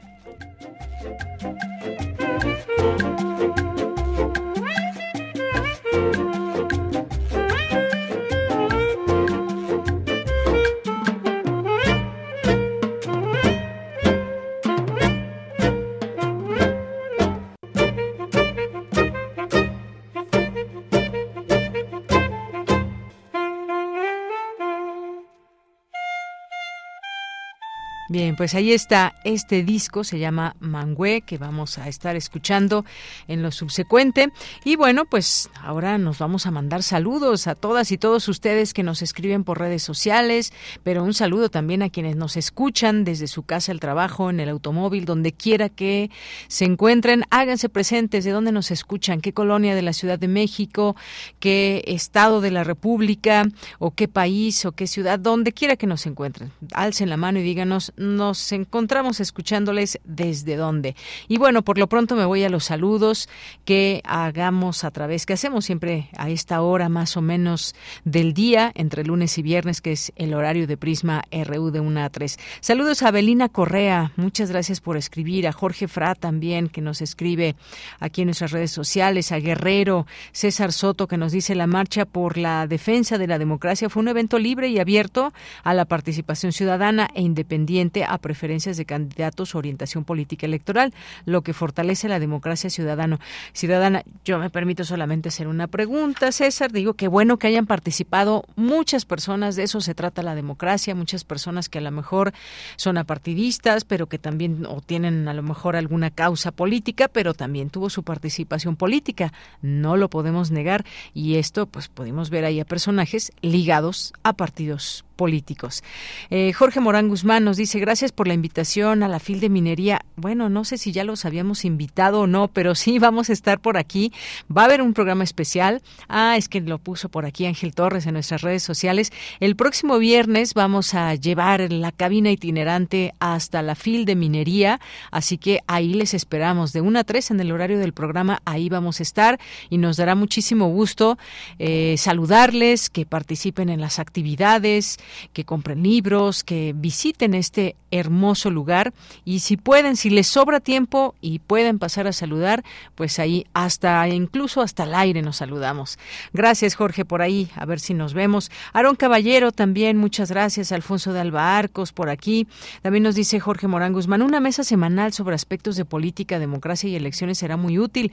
Inviten a Lorenzo Meyer. Pues vamos a ver también qué se arma por aquí con este proceso electoral cuando ya empiecen las campañas campañas, pues seguramente eh, será importante analizar los discursos, la propaganda electoral, qué está pasando con ella, eh, qué se va dando a lo largo de este proceso, sin duda alguna. Eh, Alfonso de Albarcos también nos dice eh, aquí mediática política electoral.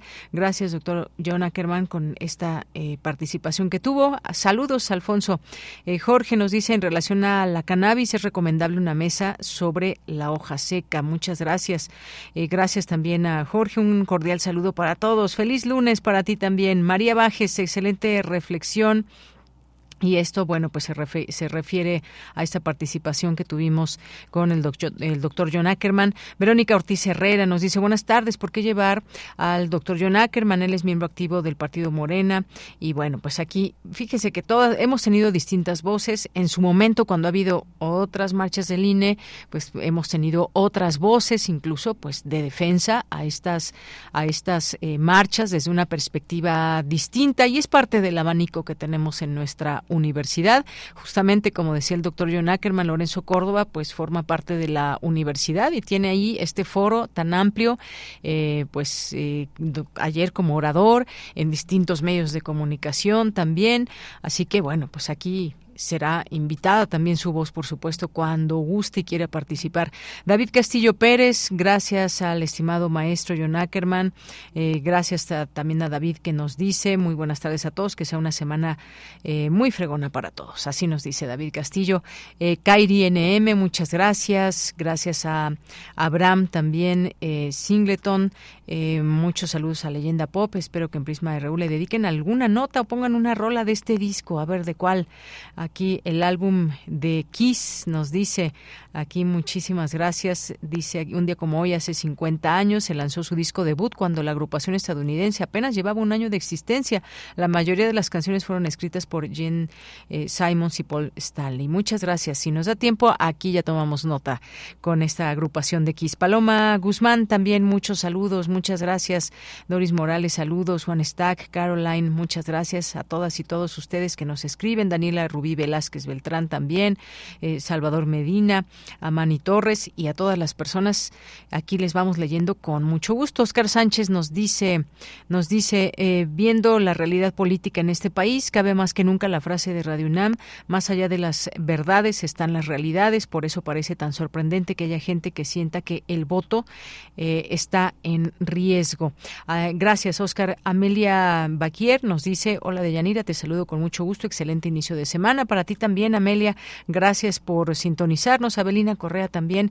A todas y a todos les mandamos muchos saludos y nos vamos a la información en esta segunda hora. Nos vamos con Cristina Godínez. Abordan la historia del edificio que en la actualidad ocupa el Colegio Nacional. Adelante, Cristina. Buenas tardes, Deyanira. Un saludo para ti y para el auditorio de Prisma RU en lo que fue el convento de la enseñanza, fundado en 1754, y que después de las leyes de reforma tuvo diversos usos como cárcel, escuela de ciegos, Suprema Corte de Justicia, Tribunal de Justicia, Casa de Estudiantes, Archivo de Notarías y después, en 1943, la creación y fundación de el Colegio Nacional. Al respecto, el arquitecto Felipe Leal se refirió a los esfuerzos que a lo largo de la historia llevaron a cabo distintas personas en lo que ahora son las instalaciones más importantes de centros educativos como es el Colegio Nacional. Toda la parte educativa y cultural de la Ciudad de México y del país en gran parte surgió en esta parte fundacional de la ciudad, en lo que hoy conocemos como centro histórico. Aquí es donde residían la mayor parte de conventos, de hospitales que fueron yéndose adaptando. La propia Academia de San Carlos, si nosotros vemos la calle de Moneda, pues la calle de Moneda es una calle histórica a nivel continental. En la calle de Moneda se estableció la primera universidad, la Real y Pontificia Universidad de México, la primera casa de moneda donde se acuñaron las monedas, el primer arzobispado, la primera academia de artes, la Academia de San Carlos, la primera imprenta. El investigador Javier García Diego hizo un recuento histórico en torno a los distintos acontecimientos y vicisitudes en la búsqueda de un inmueble para el Colegio Nacional. El presidente Miguel de la Madrid quería resolver el asunto del Colegio Nacional de manera definitiva. Todo parece indicar que discutirá los asuntos de la institución con Leopoldo Solís, miembro del Colegio Nacional y además cercano colaborador suyo. Como fuera, dio instrucciones a sus colaboradores de mayor confianza, Carlos Salinas de Gortari y Ramón Aguirre, para que supervisaran que en poco tiempo se realizara la adjudicación del edificio contiguo al Colegio Nacional. En efecto, en pocas semanas se efectuó el desalojo del archivo de notarías, por lo que había confianza de que pronto se haría efectiva finalmente su prometida adjudicación al Colegio Nacional. Fernando Álvarez del Castillo, ex director de Radio UNAM, habló del Centro de Documentación de el Colegio Nacional y del cual es responsable. El acervo del Centro de Documentación es la más completa reunión de las ideas y aportaciones expuestas de viva voz por los 111 mexicanos y mexicanas reconocidos nacional e internacionalmente que han formado parte y forman parte del Colegio Nacional desde su fundación. En él se resguardan libros, imágenes, artículos periodísticos y de revistas en los que se consignan las actividades académicas y culturales realizadas por los miembros de la institución y sus invitados y en las que exponen los avances más recientes en investigaciones científicas y humanísticas, así como sus valiosas reflexiones sobre el pasado, presente y futuro de la humanidad. De Yanira invitamos al auditorio a visitar la exposición de la enseñanza a el colegio, la historia del edificio de el Colegio Nacional en Donceles 104 en el Centro Histórico. Este es mi reporte. Buenas tardes. Gracias, Cristina. Les dejamos esta invitación. Y vamos ahora con Emiliano Tobar. La libertad de expresión y comunicación en México está siendo afectada por la apatía que manifiesta la sociedad civil hacia la violencia ejercida al gremio periodístico. Adelante, Emiliano Tobar. Muy buenas tardes, Deyanira. El periodismo cívico es necesario para avanzar hacia una sociedad más democrática. Esta práctica se caracteriza por un desplazamiento de los protagonistas del gobierno para dar paso y espacio a las voces de la sociedad civil, explicó la doctora en políticas públicas María Grisel Salazar Rebolledo. En la mesa Debates actuales en estudios de comunicación, cultura y sociedad, la doctora Rebolledo abordó temas importantes sobre la libertad de expresión y comunicación en México y América Latina, y también recalcó que la sociedad civil y la prensa tienen que ir de la mano para encontrar un punto de equilibrio con el poder político. Escuchemos. Por ejemplo, para Brasil, eh, Elizabeth Stein ha estudiado cómo la prensa ha sido ese canario en la mina, le llama ella, ¿no? Ese actor que avisa cuando el ambiente empieza a enrarecerse. ¿A qué se refiere esto? Que cuando vemos a un periodista, una periodista agredida, quiere decir que se avisora una, eh, un, un, ambiente mucho más represivo, ¿no? Parecido a lo que sufren los mineros en una mina donde el, el oxígeno empieza a agotarse de esta misma manera, los canarios en la mina, pues son los periodistas en estos ambientes enrarecidos, digamos, este, cada vez más represivos. Y de manera opuesta, cuando hay más tolerancia a lo que se publica, más apertura a la crítica, mucho más eh, flexibilidad con temas que antes eran tabú, podemos pensar que estamos frente a un escenario de apertura del régimen. Entonces, esto evidentemente nos, pone en un escenario de interacción entre los dos actores. ¿Cómo cubre la prensa a la sociedad civil y a las demandas ciudadanas? Es un elemento sumamente importante. Cuando un gobierno es incapaz de manejar los problemas de la población, ésta debe actuar. Y es cuando la sociedad civil trabaja junto con los medios que se genera, según la doctora Grisel, una relación virtuosa en donde ambas partes hacen su labor. Todas las causas, digamos, ciudadanas que se retoman por la prensa nos muestran una, esta, esta relación virtuosa que nos ayuda de alguna manera a posicionar a las demandas de la sociedad en la, en la agenda pública y por tanto eh, experimentar reacomodos en el, en el tablero em, político y social. Pero entonces, ¿cómo es la relación que tiene la sociedad civil en México con el periodismo, los medios de comunicación y su cultura? Escuchemos. Hoy en día varios investigadores han documentado una indiferencia prácticamente absoluta y una falta de respaldo hacia la violencia que sufre el gremio periodístico. Este, hay testimonios muy fuertes ¿no? de, este, de este abandono social. La, la exigencia, por ejemplo, para esclarecer los asesinatos de periodistas, pues suele estar empujada por los propios periodistas y difícilmente la sociedad civil amplia acompaña estas manifestaciones. Entonces, si vemos un cierto divorcio entre estos dos actores, esto nos obliga a preguntarnos por qué, ¿no? ¿Qué está pasando en esto?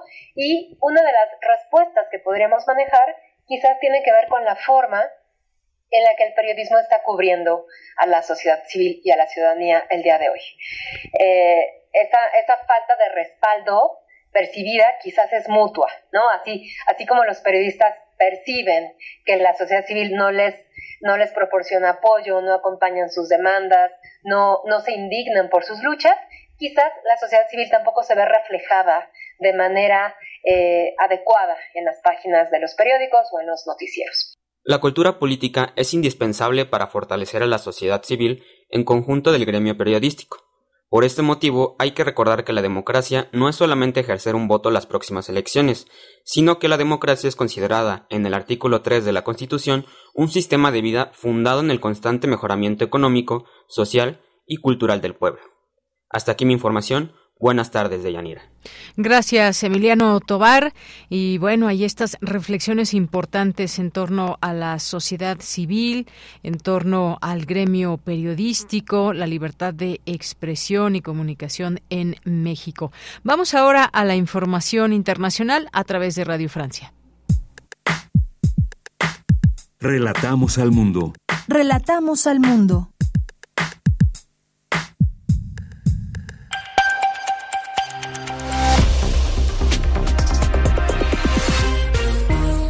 Bienvenidos al flash informativo de Radio Francia Internacional. Hoy es lunes 19 de febrero. En los controles técnicos nos acompaña Arthur de Villers. Vamos ya con lo más importante de la jornada. Danae Rivadeneira. El presidente ruso Vladimir Putin deberá rendir cuentas por la muerte del opositor Alexei Navalny, así lo dijo el jefe de la diplomacia europea, Josep Borrell, desde Bruselas, donde junto a cancilleres europeos se reunió con la viuda de Navalny en una muestra de apoyo a la oposición rusa. Más temprano, Julia Navalnaya culpó directamente a Putin de la muerte de su marido.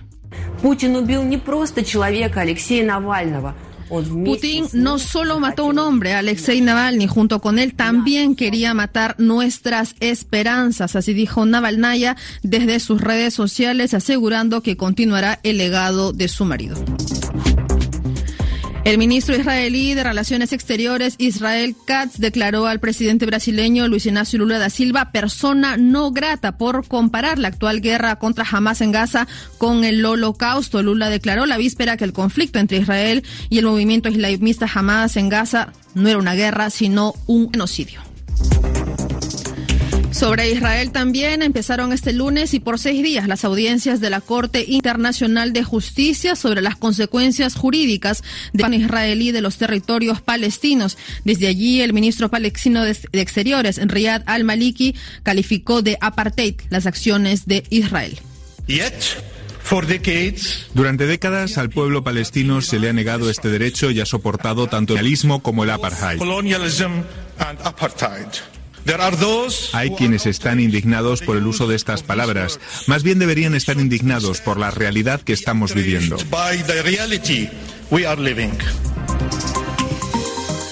Israel continuará sus operaciones militares a gran escala en la franja de Gaza durante al menos seis semanas, según dijeron funcionarios israelíes. En ese marco, Israel dio un ultimátum al grupo islamista Hamas, le dio hasta el 10 de marzo para que libere a todos los rehenes que se encuentran en su poder. De lo contrario, lanzará su ofensiva contra Rafah, refugio de más de un millón de palestinos. La Unión Europea aprobó formalmente el inicio de su misión naval de protección a embarcaciones mercantes en el Mar Rojo, embarcaciones atacadas por los rebeldes hutíes de Yemen pro-iraníes en rechazo a los ataques de Israel sobre Gaza. Y con esta noticia ponemos punto final al flash informativo de Radio Francia Internacional.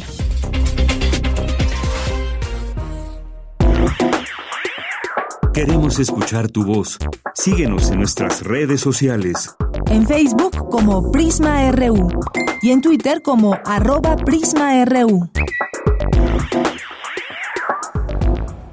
De la tarde con 23 minutos. Hay una convocatoria de la que les queremos hablar e invitar alumnos, alumnas, egresadas, egresados de licenciatura de la UNAM, de carreras de humanidades y ciencias sociales, otras también vinculadas con la divulgación que se especifica en las bases para pues obtener una, una beca. Vamos a platicar con Alejandro Aguilar, él es jefe de información y vinculación de Casa de las Humanidades. ¿Qué tal Alejandro? Bienvenido, buenas tardes. Hola, muy buenas tardes. ¿Cómo están? muy bien. Muchas gracias. Pues cuéntanos de qué se trata esta convocatoria. Pues mira, antes que nada, pues como tú bien decías, mencionarles que el plazo vence mañana, martes 20 de febrero, a las 23.59 horas, y que para encontrar información de la beca, pues los remetimos a, a, a nuestra hoja, que es www.humanidadescomunidad.unam.mx que todavía están a tiempo. Y bueno, esta es una beca cuyo objetivo es y está dirigido a alumnos y alumnas eh, de las licenciaturas, como tú habías dicho, de las carreras de humanidades y ciencias sociales y en otras áreas vinculadas. Y el, el objetivo es contribuir a la formación de jóvenes para que participen en actividades de divulgación de las humanidades y las ciencias sociales.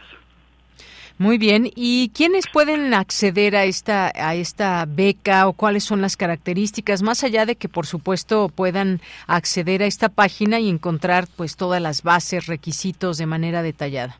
Claro, como parte de las bases eh, se va a considerar estudiantes de la licenciatura vigentes eh, de la UNAM que hayan cubierto el 70% de créditos, eso es muy importante, y tengan un promedio mínimo de 8.5 y de las de las eh, carreras podemos mencionar eh, lo que es ah, arte y diseño, artes eh, visuales, ciencias de la comunicación, comunicación y periodismo, derecho, desarrollo y gestión intercultural, diseño y comunicación visual, diseño gráfico y de las nuevas que estamos ahorita nosotros, ah bueno, perdón, de filosofía, que está historia, letras clásicas y lo que son letras modernas y pedagogía.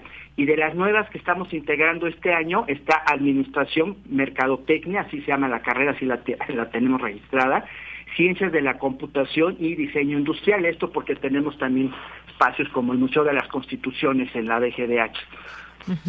Muy bien, bueno, pues estaba para que nos digan, ay, es que tenemos poco tiempo. Creo que es suficiente. Estaba yo aquí revisando ya las bases, los requisitos. Creo que aún están muy bien a tiempo. No hay muchas cosas eh, difíciles que tengan que, que, tener en cuenta.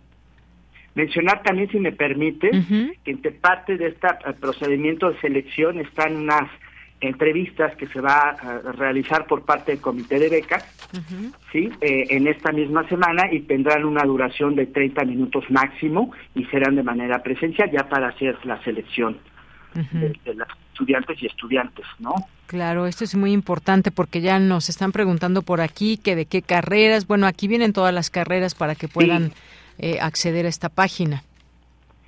Precisamente, y si quieres te puedo dar también por ahí un, correo, por si tienen algunas dudas, pues nos vamos más directo, ¿no? Eh, es eh, becascomunica arroba humanidades.unam.mx y ahí también podemos responder algunas dudas que, que tenga nuestro auditorio, ¿no?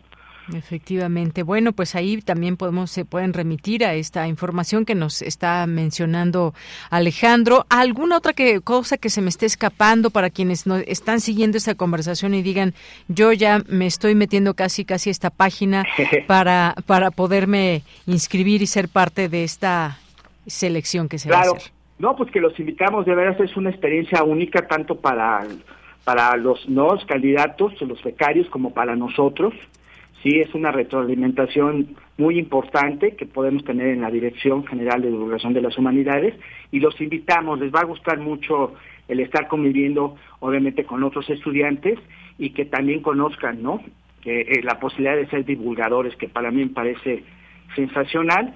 Y también nada más recordar que eh, la publicación de resultados sería ya el 4 de marzo, iniciaríamos ya con los nuevos becarios y becarias el 6 de marzo. O sea, ya estamos así a toda máquina. Con a toda máquina, muy bien. Bueno, pues entonces les dejamos esta invitación a todo el público. Ahí conozcan exactamente todas estas bases, requisitos, qué licenciaturas, eh, que son pues varias licenciaturas para que tengan esta oportunidad, de qué se trata exactamente la beca, la edad, todas las preguntas que en este momento les estén surgiendo eh, para que puedan ahí eh, participar. Ya los resultados se darán cuando, Alejandro el 4 de marzo. La edad de todos modos, por aquí te lo digo de una vez, lo adelanto, son eh, 25 años de los de los chicos y chicas. ¿sí? Hasta 25 años. Hasta 25 años. Promedio también deben de tener un promedio bueno. Sí, 8.5 de promedio y 70% de créditos.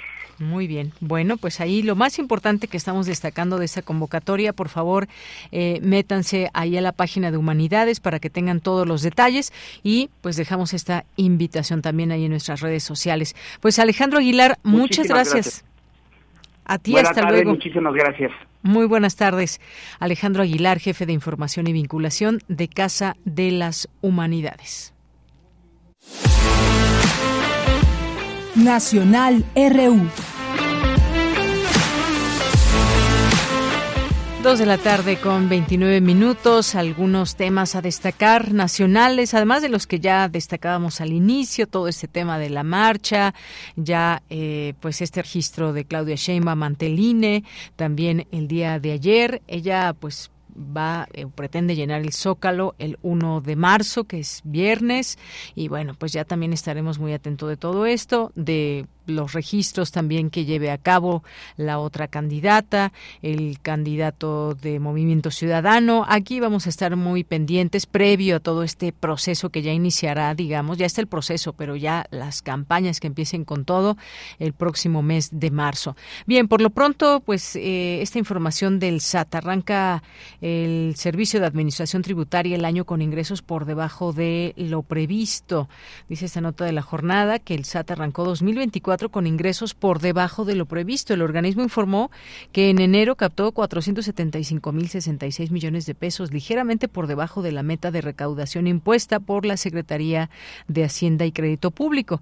De acuerdo con el calendario mensual de ingresos previsto por la dependencia a enero, se tenía pensado captar 478.245.8 millones de pesos. Esta recaudación se quedó 0.7% por debajo de lo estimado, aunque avanzó a tasa anual. Y bueno, pues ahí están estas cifras que, bueno, nos van indicando, también son indicadores a final de cuentas sobre toda esta recaudación. Y por ahí que quedaba también este tema importante cuando hablábamos de las afores y del cambio en el tema de las pensiones, dependiendo el régimen y demás, y que nos decían, bueno, también aquí las expertas que tuvimos en su momento que nos decían, bueno, es que hay una parte muy importante también de lo que de lo que no se pagan de impuestos por parte de mucha gente y sobre todo quienes más tienen ganancias y que menos quieren pagar sus impuestos y esto pues es un boquete importante que no hay que no hay que dejar de ver. En más información, ahorro voluntario ya no da para más, Afores deben cambiar, dice la Conducef. ¿De qué trata esta nota? Dice que las Afores, estas administradoras de fondos para el retiro deben de hacer un análisis para replantear su modelo de negocio ante la población y ofrecer nuevos servicios, pues por sí mismo el tema del ahorro voluntario ya no da para más. Esto lo dijo Oscar Rosado Jiménez, quien es presidente de la Comisión Nacional para la Protección y Defensa de los Usuarios de Servicios Financieros, la CONDUCEF. Desde la perspectiva de la administración pública, indicó el titular del organismo, eh, de este negocio, eh, defensor del negocio de las Afores, está cambiando y debe de cambiar y más allá de la reforma que propone el presidente para que todos los trabajadores reciban la totalidad de su salario al concluir su vida laboral. Se necesita acercar el tema de ahorro a los jóvenes. Pues sí, un mundo por hacer también en este, en este aspecto. En otro tema también, una nota que se publica hoy y que siempre hay preguntas al respecto. El crédito Infonavit. ¿Y qué dice esta nota? Pues que eh, hay una cifra máxima que prestan si juntas tu saldo con el de tu pareja o alguna amistad. La mayoría de las, de las personas sueña con poder hacerse de un hogar propio en algún momento de su vida. Sin embargo, la crisis de vivienda que atraviesa México provoca que se trate de una meta difícil de perseguir. Y una de las principales alternativas es el crédito hipotecario, pero pues ustedes los deben saber muy bien, puede resultar insuficiente en caso de que no se cuente con un trabajo con los derechos laborales de ley o en caso de que el tiempo como empleado sea bajo. Así que en este contexto, el Infonavit ofrece la alternativa Unamos Créditos. Se trata de un programa opción que permite juntar el monto de créditos individuales para comprar una casa de manera conjunta con otra persona.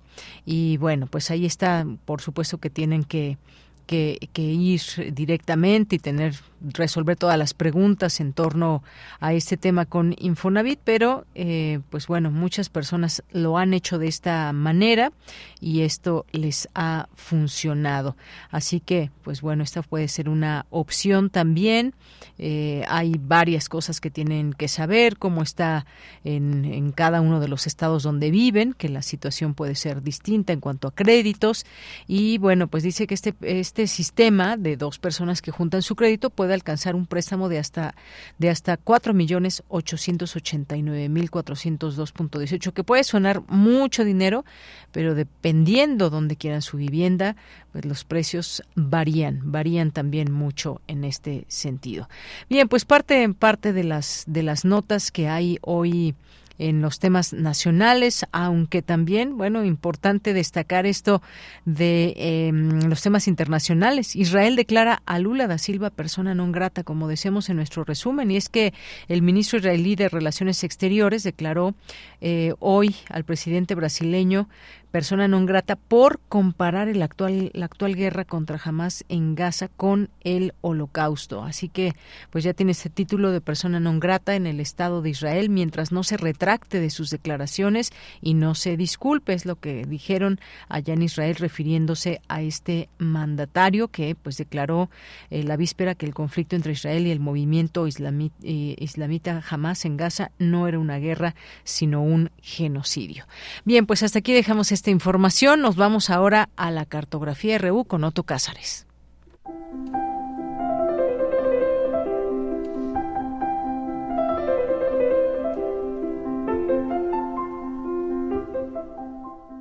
Cartografía RU con Otto Cázares.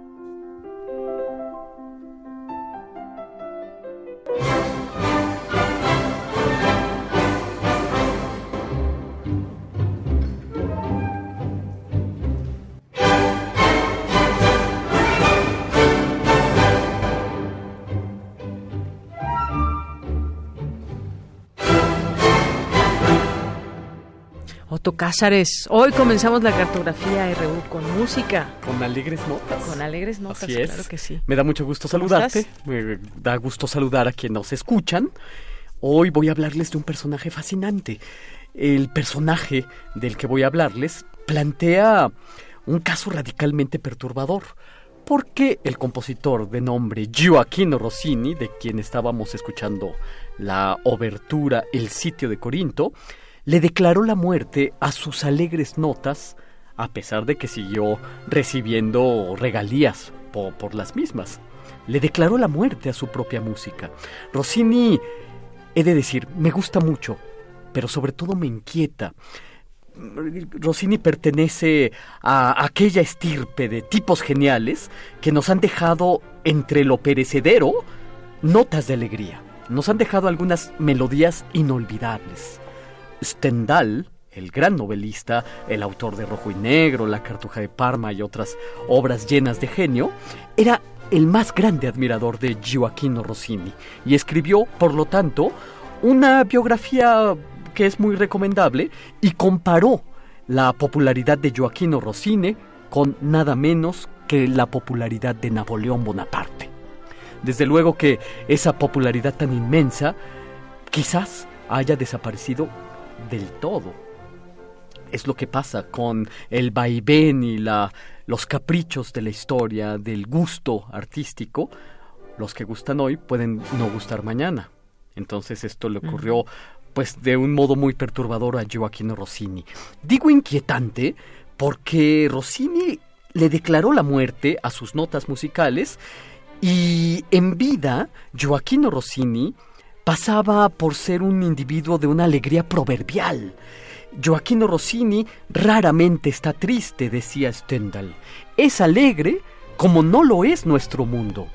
Todo en Gioacchino Rossini es atípico. Rossini nació el 29 de febrero del año bisiesto 1792. Precisamente porque este es un año bisiesto, lo estamos recordando.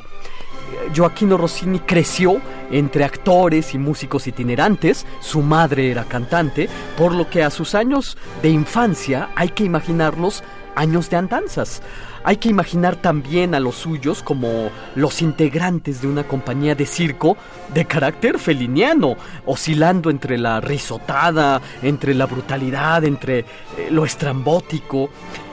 Rossini es principalmente reconocido por haber compuesto un puñado de óperas bufas, es decir, parodias de óperas con temáticas más serias y con libretos, si no insulsos o chabacanos, sí por lo menos desenfadados. Su música tiene un sello permanente de la música de Mozart. Una vez acusaron a, a, a Rossini de inepto y Rossini soltó una sonora carcajada y contestó los idiotas están llamando inepto a Mozart. Es decir, con esto eh, el genial glotón, el poseedor de una gran barriga, aceptaba que se estaba fusilando a Mozart y no tenía ningún empacho en decirlo. Eh, hallaba en la obra de Mozart su propia Biblia artística. De hecho, en torno a Rossini hay un nutrido anecdotario que nosotros podríamos llamar la mitología rossiniana. Muchas de estas leyendas rossinianas fueron fundadas por Stendhal precisamente. Por poner un solo ejemplo de estos casos de la mitología rossiniana. Eh, está esa célebre anécdota que narra el origen del aria del arroz, que es el sobrenombre con que se conoció durante mucho tiempo a la célebre aria di tanti palpiti de la ópera Tancredo, una ópera de 1813. Rossini escribió esta aria en tan solo cuatro minutos mientras estaba supervisando la cocción de una olla de arroz. Por eso se le quedó el área de la rosa, esta área, di tanti palpiti. Si en la mitología griega, Hefesto, o Vulcano, como usted refieran, era el encargado de hacer de bufón en los banquetes de los dioses, con chistoretes y ridiculeces, Gioacchino Rossini es el bufón del banquete de los grandes compositores del siglo XIX. Escribió en total 39 óperas y se retiró definitivamente de la composición operística a los 32 años de edad, después de haber conocido una gloria inmensa, para dedicarse, decía, a los placeres de la cocina. Él decía que era tan buen repostero como compositor. Alexandre Dumas, hijo, que es el autor de La Dama de las Camelias, en un cuento de su completa invención, de título Una comida en casa de Rossini, relata una conversación de sobremesa con Joaquino Rossini. una vez que los postres se habían servido, Dumas interpela al compositor formulándole la pregunta que todos se hacían después de 1829, que es el año en que Rossini compone su última ópera, Guillermo Tell que es aquella obertura celebérrima que después fue utilizada en El Llanero Solitario. Pararán, pararán, pararán, pam, pam, pararán, pararán, pararán, pam, pam. Eh, entonces le pregunta, ¿por qué ya no escribía música para la ópera? Era la pregunta que todo mundo se hacía. Rápido, ligero, Joaquino Rossini responde, yo creí haber dado una razón poderosa, la pereza. Le daba pereza componer. Pero Dumas, en su cuento, nos introduce en cavilaciones y dice, nunca he creído en la aparente sencillez de un gran genio, se dice. Y tiene razón, debe haber una razón mucho más profunda que esta, que la sola pereza. Porque bueno, eh, es una razón válida, desde luego, la pereza, pero debe haber algo más profundo. Y aquí aparece algo muy importante, que es de lo que quiero compartirles esta perturbación que me produce este personaje. El diagnóstico apresurado para Gioacchino Rossini es que era un bufón propenso a Saturno. Es decir, el hijo del vivazza, el vivaz como le apodaban a su padre, era melancólico, era depresivo. Eh, en sus depresiones, Rossini le formulaba preguntas del sentido artístico al abismo, a la nada. Eh, es difícil, desde luego, pensar a, Rossini como un solemne romántico alemán, eh, inclinado a la muerte, a la filosofía, a la solemnidad, pero lo cierto, por, eh, esta es otra de las anécdotas de Rossini, es que en alguna ocasión Richard Wagner, el compositor de la tetralogía del Anillo del Nibelungo, conoció a Joaquino Rossini y el italiano le cayó muy simpático. le, le cayó simpatiquísimo y con esto se granjeó el respeto del alemán, que era pues desde luego de muy difícil trato. Eh, Rossini era proclive a la depresión y la anécdota que más lo pinta de cuerpo entero, abandonar la música, la composición por la gastronomía, es la que debemos pensar más hondamente cuando pensamos en este personaje. Eh, es un músico eh, seducido por los postres y otras delicias palatales, cambia las melodías por los platos gastronómicos de su invención. La pregunta que yo quiero formular en este espacio es ¿por qué con el tiempo se ha interpretado la renuncia a la ópera por los placeres de la repostería eh, como una clave de la frivolidad de su temperamento? ¿Qué hay de frívolo en la repostería? Eh, ¿Qué hay de frívolo en las islas flotantes, en el sticky toffee pudding, en el arroz con leche, en la creme brûlée, en la crema pastelera? Yo pienso que no hay nada de frívolo en ello, eh, pero probablemente todos tengamos nuestras opiniones al respecto. Joaquino Rossini deja la composición y comienza a divinizar los macarrones. Comienza a divinizar la perfecta cocción del estofado, el lenguado a la meunier, empieza a divinizar en pocas palabras eh, las capolabori culinari, es decir, las obras maestras de la cocina, en menoscabo del aria, del recitativo, del concertante y de ese crescendo bufo que él inventó en sus momentos más inspirados. Lo cierto es que incluso en sus óperas serias, Semiramide, Tancredo, Guillermo Tell, a Rossini no se lo puede, no se le puede quitar ese estigma de botarga, de ironía, de chistorete y de frivolidad. Yo me pregunto, ¿se habrá dado cuenta de este estigma que llevaba puesto en la frente Joaquino Rossini? Todo lo que en adelante iba a producir no podría ser sino interpretado por sus contemporáneos como un simpático divertimento, ayuno de todo intento de seriedad? Probablemente.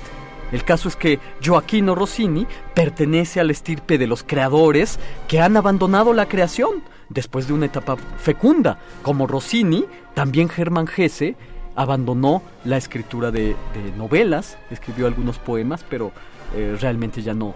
Después de la escritura del Juego de los Avalorios, ya no escribió nada más.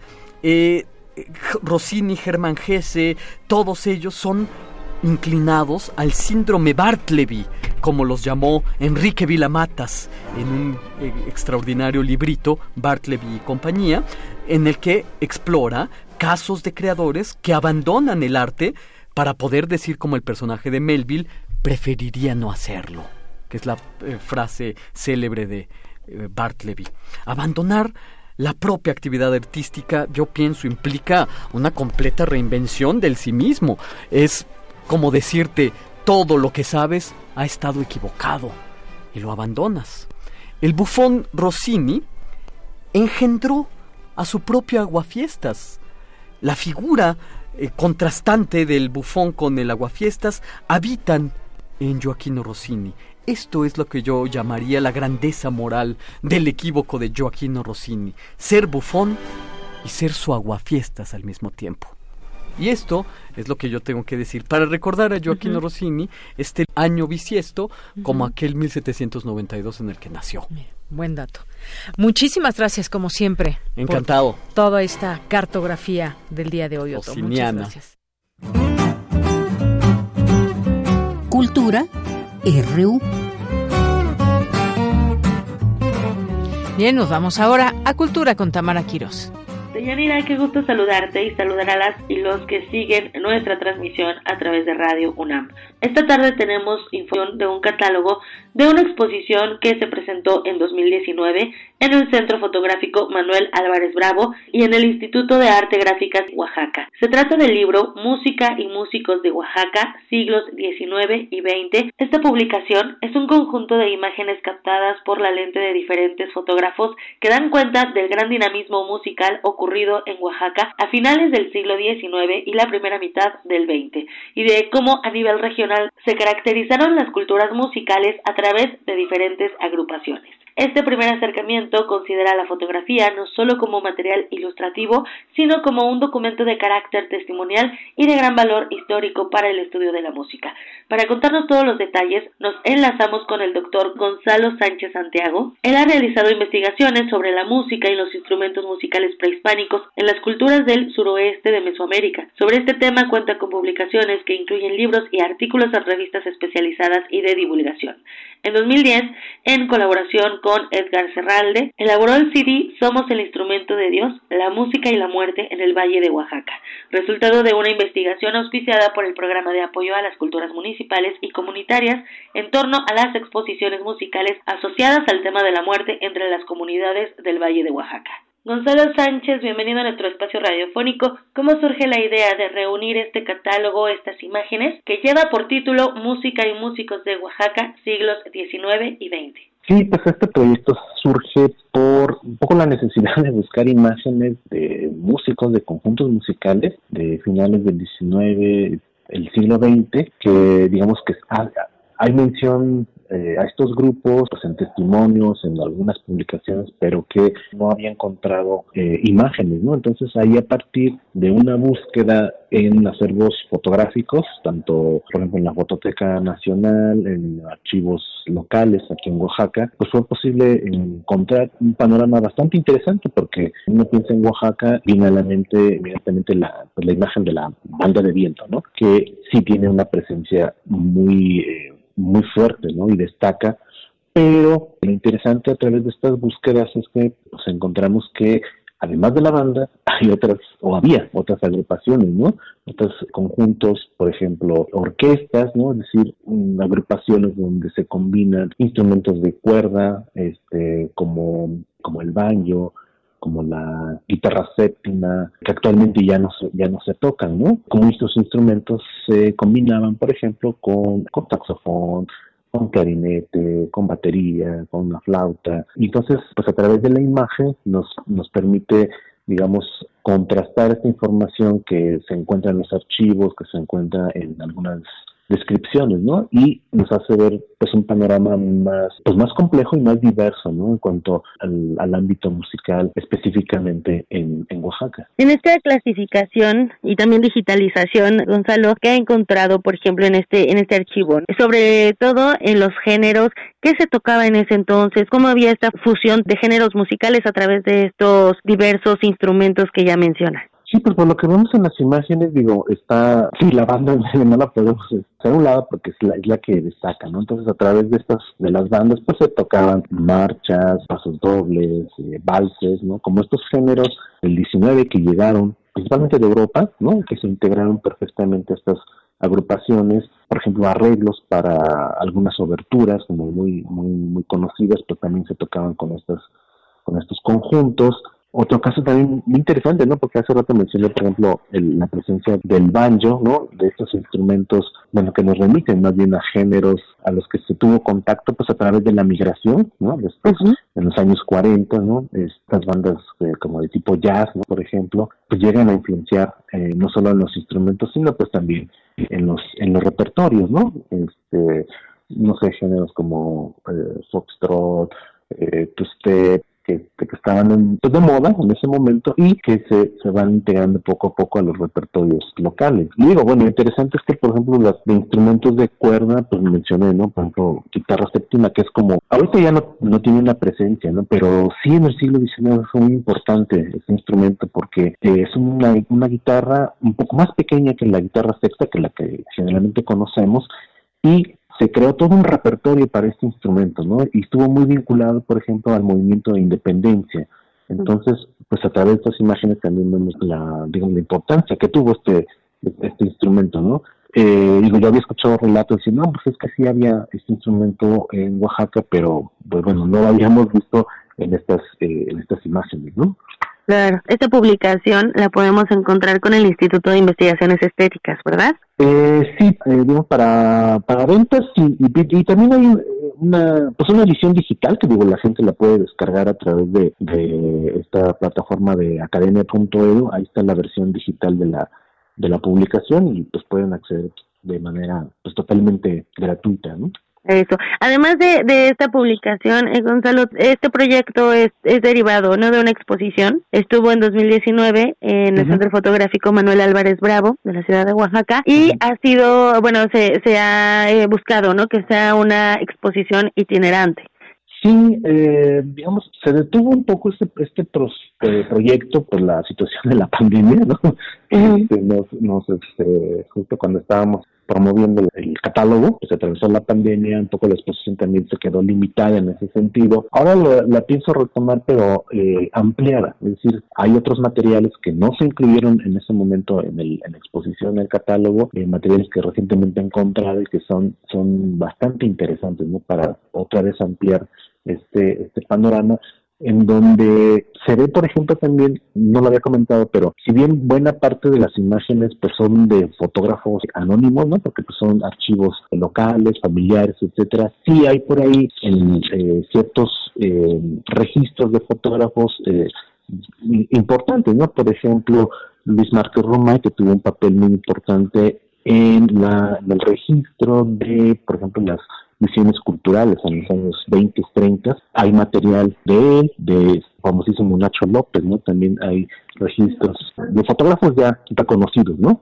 Que este, que por ahí tienen sus, sus registros de, sus, estos viajes que hacían, por ejemplo, en la sierra, ¿no? Entonces, eh, bien interesante cómo empiezan a, aparecer los nombres de estos, de estos personajes, ¿no? De estos artistas. Interesante también conocer este testigo, ¿no? De, de un contexto social también, eh, de la cultura, de la música, de estas reuniones de las bandas, ¿no? De lo cómo lo hacían en estos siglos. Así que, eh, Gonzalo, vamos a invitar a nuestro auditorio a que conozca más de este proyecto música y músicos en Oaxaca, siglos XIX y XX. Ya nos comentó muy bien que lo podemos tener también digitalmente. Entonces, pues Ajá, a que a que la gente explore estas imágenes. Como dicen, una imagen dice más que mil palabras muchas veces. Sí, y justo la, la, orientación que tuvo el, pues la exposición era, digo, no solamente ilustrar, ¿no? Sino también que la imagen también sirviera como pretexto para justamente no para eh, ahondar en, en, los instrumentos, eh, como bien lo mencionaste hace rato, ¿no? Como qué repertorios estaban tocando, este, incluso por ahí en algunos casos eh, posible identificar a los músicos, ¿no? Que, que, aparecen por ahí a través de, pues, de entrevistas, del trabajo eh, un poco en campo, ¿no? De reconocer ahí, ah, pues es un maestro que era muy famoso en tal población, en tal comunidad, ¿no? Entonces, eh, a veces se puede tener ese detalle, en otras ocasiones no es posible, ¿no? Pero sí, eh, digamos que como que la imagen, la fotografía en este caso, pues nos da ese, ese pretexto, ¿no? Para, para mm, ahondar más en el tema. Gonzalo Sánchez, muchísimas gracias por brindarnos esta información, por platicarnos también parte de, de, estas investigaciones que ha realizado a través de este centro de extensión en Oaxaca del Instituto de Investigaciones Estéticas. Como lo dije, pues invitaremos a la auditoría que conozca más de su trabajo y también a seguirlo en las redes sociodigitales para tener más información, ¿no? El, el Instituto de Investigaciones Estéticas también hace esta difusión a través de videos del trabajo que realizan los investigadores, entonces pues ahí está, a la mano. Pues muchas gracias a ustedes por apoyarnos justamente en, en la difusión de, de, las investigaciones que realizamos. El doctor Gonzalo Sánchez Santiago es investigador del Instituto de Investigaciones Estéticas de la UNAM en el Centro de Extensión Oaxaca. Hasta aquí la información, que tengan excelente inicio de semana, hasta mañana. Bien, pues ya casi nos vamos. Hoy nos despedimos también con esta efeméride. Hoy es Día del Ejército Nacional. En, México, pues ha sido partícipe en distintos eventos. 19 de febrero, Día del Ejército Mexicano, por lo que, pues bueno, se le recuerda que pues se encarga de la defensa del territorio y de su soberanía nacional. Así es como se gestó esta institución. Y nos vamos con música que nos pidió aquí Aldo Tomis. Le mandamos muchos saludos. Nos decía algo de Kiss porque pues ayer hubo una efeméride que hace 50 años se lanzó su disco debut y nos vamos a despedir con esto. Muchas gracias, gracias a todo el equipo que nos hace el favor de que ustedes nos puedan escuchar. Strotter de Kiss. Con eso nos despedimos. Soy de Yanira Morán a nombre de todo el equipo. Gracias, buenas tardes y buen provecho. Hasta mañana.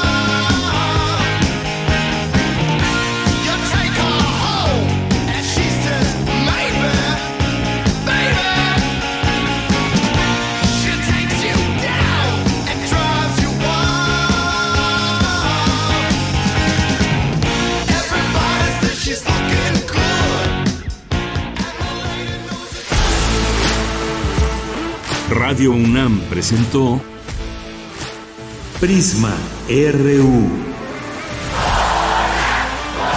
Una mirada universitaria sobre los acontecimientos actuales. Prisma RU. Relatamos al mundo.